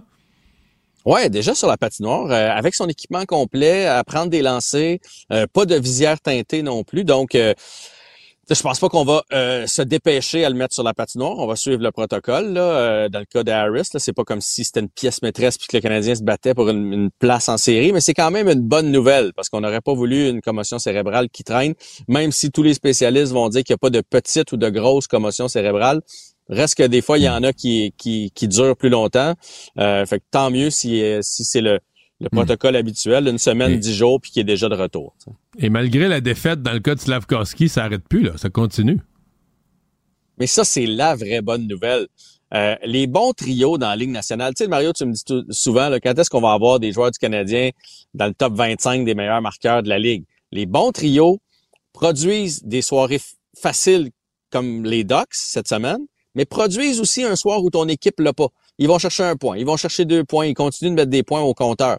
Et c'est ce qui est arrivé hier. Là. Tu sais, Caulfield, 3 points, euh, Slavkowski, 2, Suzuki, 1, et ils ont eu plusieurs autres chances. Fait que là, il y a de quoi? Il y a une confiance qui se dégage de ces gars-là. Là. Ouais. Donc, prochain match Washington avec un Ovechkin ressuscité, là. Hey, tu te souviens la dernière fois que le Canadien a joué contre les Capitals? Je t'ai dit, c'est dommage parce que on devrait être en train de parler de la course pour euh, Ovechkin pour rejoindre Gretzky comme étant le meilleur buteur de tous les temps. Mais il y avait neuf buts à, ce moment-là, là, ça s'en allait nulle part. Et là, il y en a six à ses six derniers matchs, Ovechkin. Puis les marqueurs, c'est de même. À un moment donné, ça retrouve le fond du filet, ça retrouve la... Ouais, ça débloque et là, il a l'air d'être euh, à être débloqué, fait qu'il va falloir l'avoir euh, à l'œil. Bon, écoute, ça y en donne, j'ai la statistique ici, ça y en donne quand même juste 14, là. Il, est loin de ses sommets, mais reste que s'il va chercher une saison, s'il sera à 20-25, ben, écoute, il va finir l'année, ça veut dire à peu près à 45 buts du record de Wayne Gretzky. Ça va laisser ce record-là possible. Ouais, ouais. Même si moi, étant fan de Gretzky, ah, ben, j'espère pas qu'Ovechkin... moi, je suis comme toi. Moi, j'espère pas qu'Ovechkin va dépasser Gretzky. Pas en tout. J'aime bien plus Wayne Gretzky qu'Ovechkin. Est-ce que le Canadien pourrait perdre son directeur gérant? Hey, mais là, c'est Pierre Lebrun qui a sorti ça. Moi, je crois pas à ça, mais on dit que Jeff Gorton pour être dans les candidats pour aller avec les Blue Jackets de Columbus. On sait qu'ils ont congédié hier leur DG Kokalainen. Je peux pas croire que Gorton, qui, qui est dans, dans le cycle, il est en train de bâtir. Lui, il s'est fait congédier les Rangers au moment où il est en train de bâtir qui partirait au moment où il fait le plein, au moment où il vire ça de bord, et qui quitterait une organisation prestigieuse comme le Canadien pour aller avec les Blue Jackets de Columbus. Écoute, Pierre Lebrun, c'est un gars bien informé, fait que, il est bien bien mieux informé que moi, fait que je vais pas l'obstiner, mais j'ai l'impression que Jeff Gorton va rester avec le Canadien de Montréal et le prestige de cette organisation-là. Puis l'autre candidat, l'autre candidat pour Columbus, c'est un Québécois. Ça, ça, Pierre Lebrun a sorti le fait que Mathieu Darche pourrait aussi être un candidat. Et ça, j'y crois plus. Tu sais, Mathieu Darche qui ferait, il se faire les dents dans un, dans un plus petit marché comme ça. Ça fait combien de fois que son nom revient avec les Flyers, avec le Canadien? Euh, son, son nom ressort tout le temps. Euh, Pascal Vincent, qui est entraîneur là-bas, donc on pourrait avoir un duo DG et entraîneur euh, québécois. Ça, je trouve que ça fait beaucoup plus de sens. Et je lui souhaite à Mathieu Darche, d'ailleurs. Jean-François, merci beaucoup. Bye bye, bonne, fin, de semaine. Merci à vous d'avoir été là. Je vous rappelle, pour ceux qui nous écoutent audio, euh, si on est en débrouillage pour avoir accès aux images, nous voir la binette, celle de nos invités.